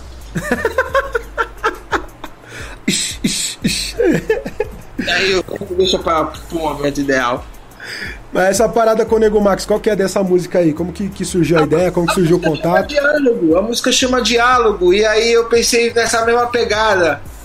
É... A ideia do MC, o wordplay violento, tá ligado? Um ritmo alucinante, tal. É que eu não tenho beat nesse computador aqui para executar, mas talvez eu também não tenha no, no celular. Mas eu Aí pensei no Nego Max, falei, mano, tem que ser você, irmão. Vamos comigo. É, e ele pirou, foi muito louco que ele veio também numa batida parecida, tá ligado? Uhum. E. Ó, vou mostrar só o começo do beat aqui no celular, não sei se vai ficar bom, então. Tá ruim, né? Tá chegando baixinho. É. É um beat do Zion Beats. Não é meu filho, não. É um amigo da Zona Leste. Mas aí. Não é aquela que você me mostrou? Eu não sei se eu te mostrei. No, no Zap Zap? Talvez. Eu te mostrei uma com o Nego Max? Com o Nego Max. Então é aquela lá mesmo. Só tem ela. Mas eu te mostrei a track ou eu te mostrei. Você me mandou a track. Ah. Tô fazendo inveja nas pessoas, você me mostrou a track. Ah, vou mostrar para as pessoas então, eu vou cantar minha parte. ou não? Vai cantar a sua parte? Deixa eu ver se, se eu achar aqui a gente consegue tocar até a track. Ih, mas aí você já vai vazar demais, hein? A track inteira. eu te mando no zap pra você tocar aí? Manda, eu, eu, manda que eu baixei no celular, acho, e não tô conseguindo botar pra tocar aqui no computador de novo. A noite nos corre.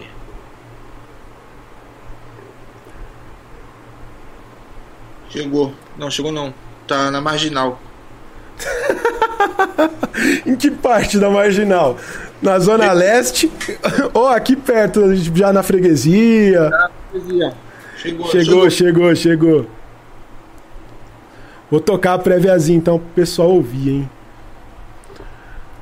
Olha só que, mano, isso é o presente só pra quem tava aqui até agora, hein? Três horas de conversa.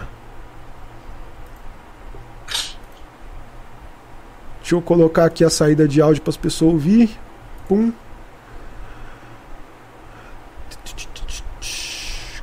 Captura de saída de áudio, é isso. Ó, já batemos o recorde da outra live, já podemos acabar, hein?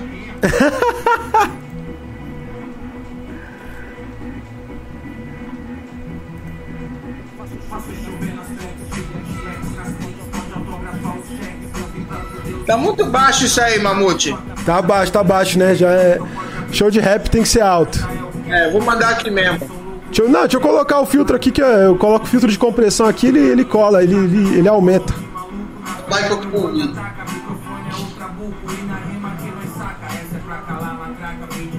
Bota do começo, senão não deixa tocar não, hein? Ah, mas só você tá ouvindo agora.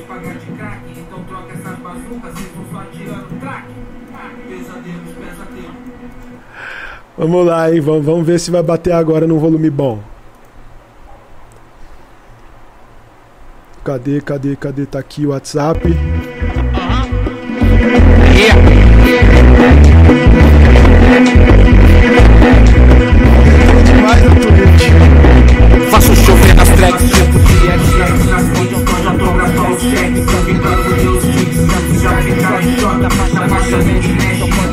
Caixa que a taxa é o cash, esquemas pra mim são lucro e não gemos gambelaca. Desculpa, eu sou meio chucro e hoje eu não alinhei meu chakra. É um monte de maluco na fé que meu bonde ataca. Microfone é ultrabuco e na rima que nós saca. Essa é pra calar matraca, vim de verso puro suco. Não viu vocês da mesa passa, então pode pedir truco. Truque essas arapuca que vocês pagar de crack. Então troca essas bazucas, vocês estão só atirando track.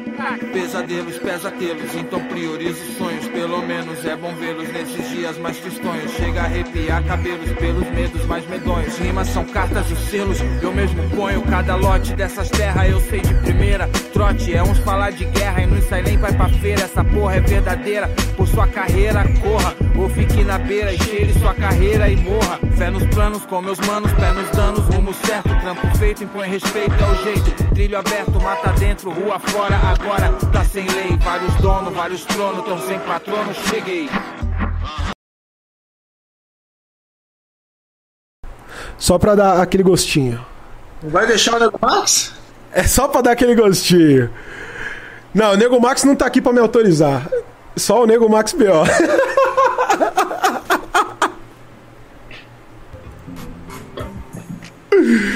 Ai, cara, o Fábio Su mandou aqui. Eita porra! Fábio Sul, grande irmão, meu parceiro, meu amigo. Morinha também pirou. Mandou agora sim, na hora que nós aumentou o volume. Chama na alta. Fábio Sul, conhece o Fábio Sul, Mamute? Eu lembro dele, ele colava com você nas paradas também, né? Exatamente, Fábio Sul. Meu parça, um amigo que o rap me deu, né? Um irmão.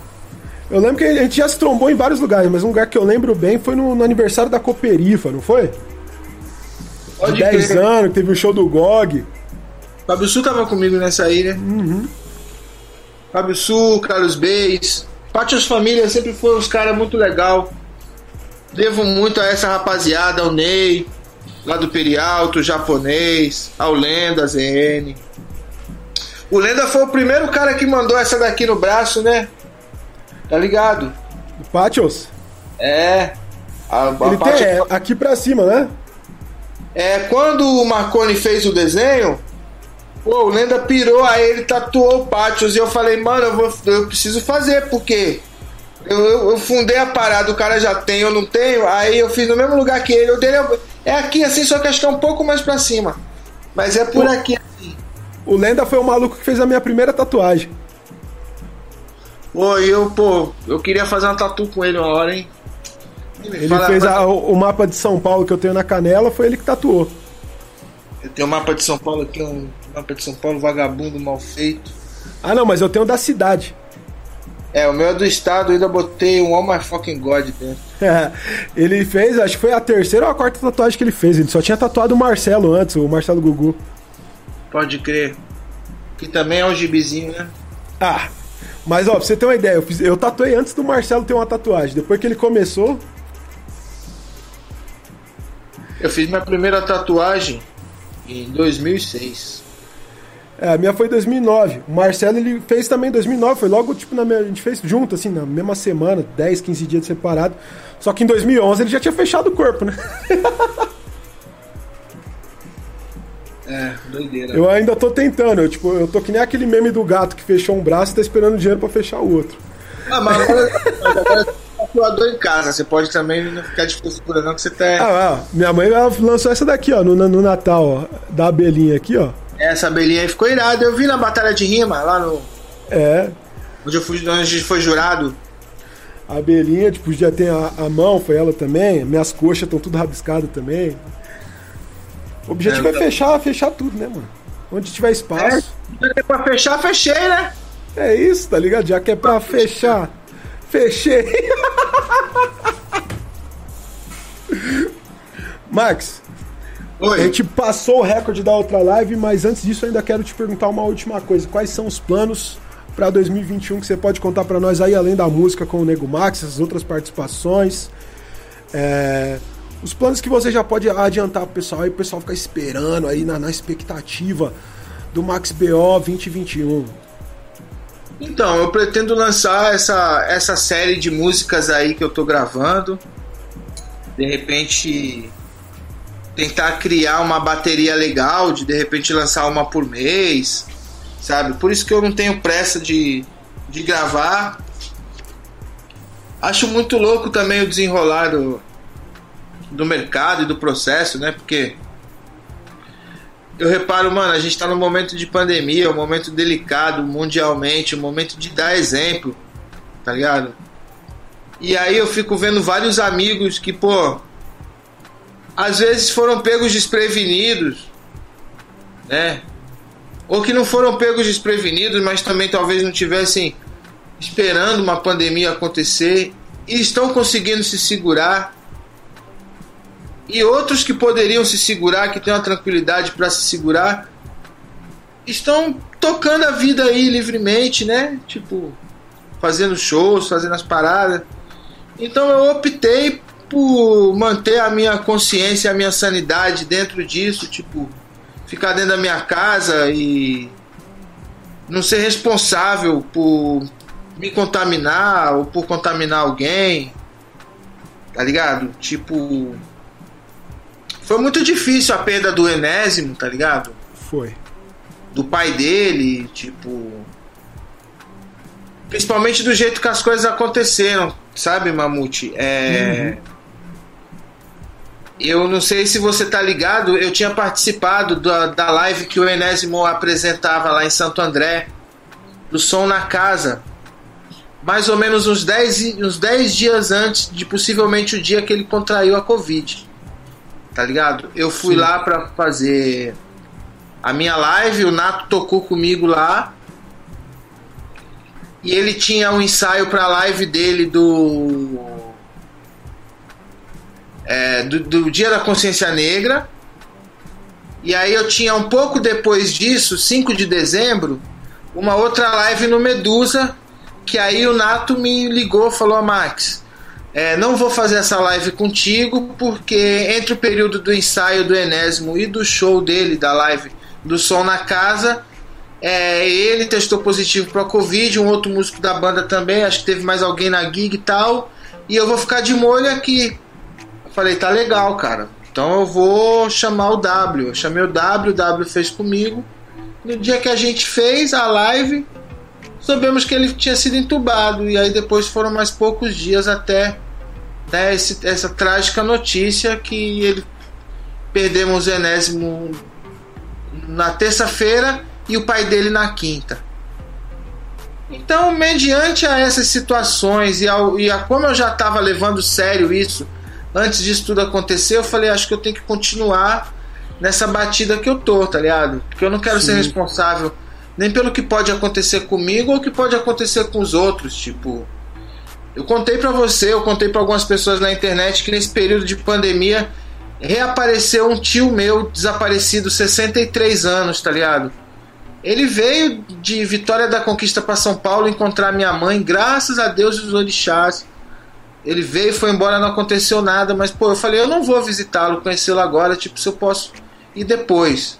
Então meus planos para 2021 são o quê? Aumentar a minha carta de sambas, de música, para eu ter mais sambas, mais sambas para disputar o ano que vem. É continuar me dedicando ao teclado, tá ligado? Compondo para lançar essas músicas com as condições que eu posso, tipo, se eu não. É, às vezes eu tenho um amigo que quer muito gravar um clipe comigo, eu gostaria muito, mas eu não, não vou agora na rua gravar um clipe, tá ligado? Então eu faço uma parceria com outro amigo de gravar um lyric vídeo, uma animação, inclusive essa com o Max vai vir com uma animaçãozinha ali tal, eu e ele, saca? É, eu tô fazendo as coisas é, com as limitações que eu, que eu tenho, e quando eu digo isso, eu também levo em consideração o momento de pandemia, né? Tipo, senão eu tava louco aí pela rua rodando a roleta e foda-se, com todos os cuidados, tá ligado? Tipo. Sim. E. Enfim. Então, pretendo seguir nessa batida de criação, de ainda esse ano lançar dois projetos que eu não paralelos, que é um um projeto literário e um projeto teatral que eu estou concluindo. E o de, o de teatro também não sei como vai ser, porque no período da pandemia a gente não tem como fazer teatro. Dá para fazer para transmitir pela internet, mas não, não sei se para quem há tanto tempo trabalhou com isso e nunca teve essa pressa, agora eu estrear com alguma coisa que eu escrevi, que eu vou dirigir, eu fazer para a internet, eu não sei até onde, estou estudando, tipo, já tive uma conversa com o Naves, que é um cara que eu gosto muito e que através do conhecimento, do know-how dele, com um barracão de escola de samba, com carro alegórico, chamei para perto de mim.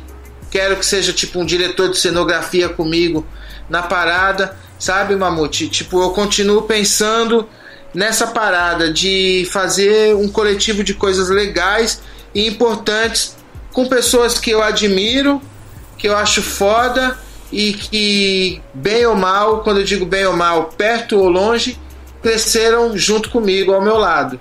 Ou outras que chegaram pelo caminho, mas que vieram somar com o coração aberto, que é o mesmo coração que eu vou somar com as pessoas, né? Como por exemplo o Tarsiov lá de Salvador, que foi o cara que fez o desenho é, do single Agradecer né? Quero fazer coisas com ele, como a minha banda, como os músicos que gravaram comigo, o Rodrigo Mitsuru, que é o cara que fez a capa do meu disco, e é o cara com quem tem aquele outro projeto da jogatina lá que eu tô conversando com você, sabe?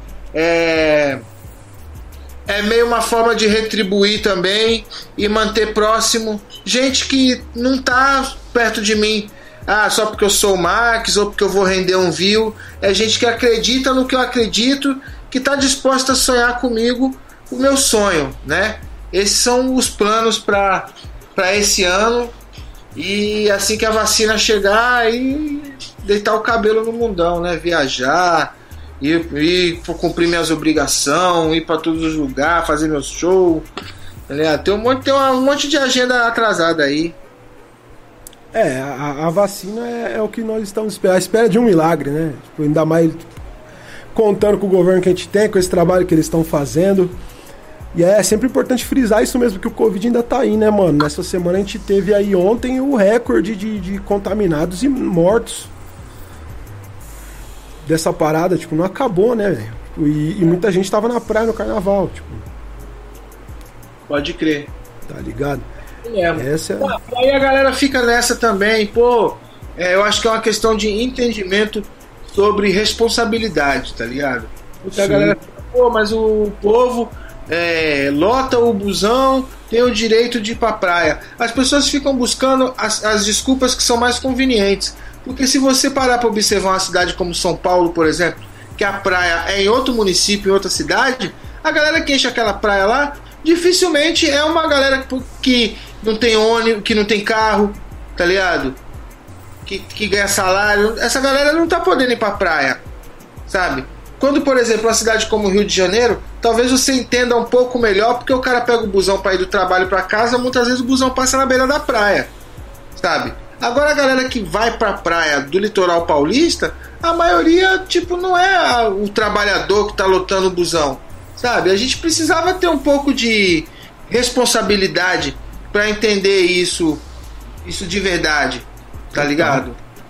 E enfim também, cada um, cada um, eu vejo esse movimento de, de bloco, hoje que tem os blocos clandestinos, aí a galera pulando carnaval na rua. Aí eu olho, tá ligado? Os malucos que você olha você vê que eles são parecidos com a gente, tá ligado? Ou seja, é uns caras que são contra esse governo que tá aí. Mas que que adianta o cara ser contra o governo se ele, tipo, sabe fazer uma porra dessa? Tá ligado? Fortalece o crime de pandemia. É isso. Então, é um entendimento que a gente não tá conseguindo chegar, né?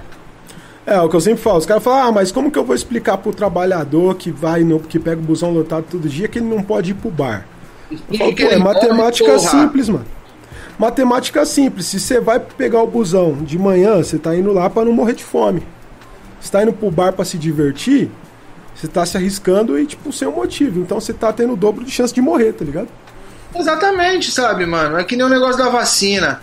Tipo, muita gente é, entende, tipo, ah, se a vacina só tem 60% de eficácia, ela só faz bem 60%. Não quer dizer que os outros 40% que ela não faz bem, faça mal, tá ligado? É isso que a galera não entende, mano. Sem vacina, você é, pegar Covid é igual você cair é, no paralelepípedo de bermuda. Você vai ralar o joelho, você vai quebrar, você vai se machucar. Se você tiver uma joelheira, você pode contundir, mas ralar já não vai, tá ligado? E aí é difícil entender muitas vezes, porque tá, tá ligado a outras questões, questões políticas, religiosas, sabe? É, enfim. Né? Mas meu- meus planos para 2021, para 2022 é que a gente consiga encontrar essas saídas, que a gente saia numa boa e que eu lance logo esses sons e que a gente retome esses projetos, retome os projetos que estão parados e, reinicie, e inicie esses que estão pensados. Sim. É isso. Mas, mano, você tem que comprar um microfone desse aqui, ó. É, Aí você vai gravar música todo dia. eu quero comprar um mic desse aí. Que, mano, é, é a melhor invenção do homem para o MC na pandemia é o microfone condensador USB. você não precisa de uma interface, você não precisa, tipo, você só precisa de um- plugar ele ali no computador e gravar a track, tá ligado? É, eu preciso que o Mamute me passe essa, essa visão, essa instrução.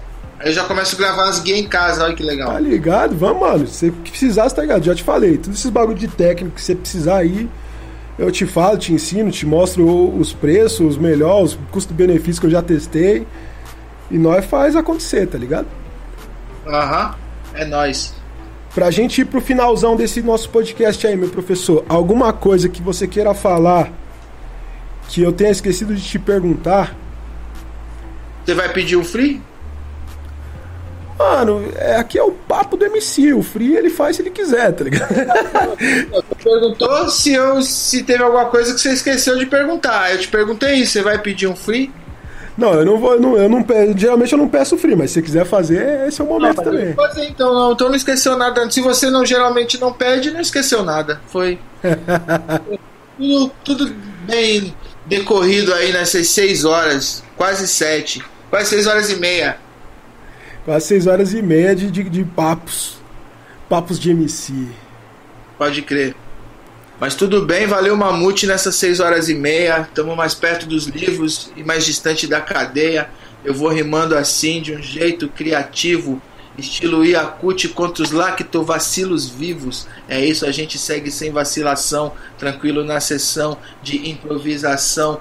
Desse jeito com Mamute, não discutir, eu só curti. Começa no MAN e não termina na UTI. É isso aí, eu digo pra você com afeto, Mamute, com seu nome até soletro e vou brincando e vamos até de manhã, porque a arte moderna é o que existe no MAN. Eu já falei de flores, na UTI somos doutores, trazendo a rima que vão curando várias dores, diversas dores. Esse é o recado.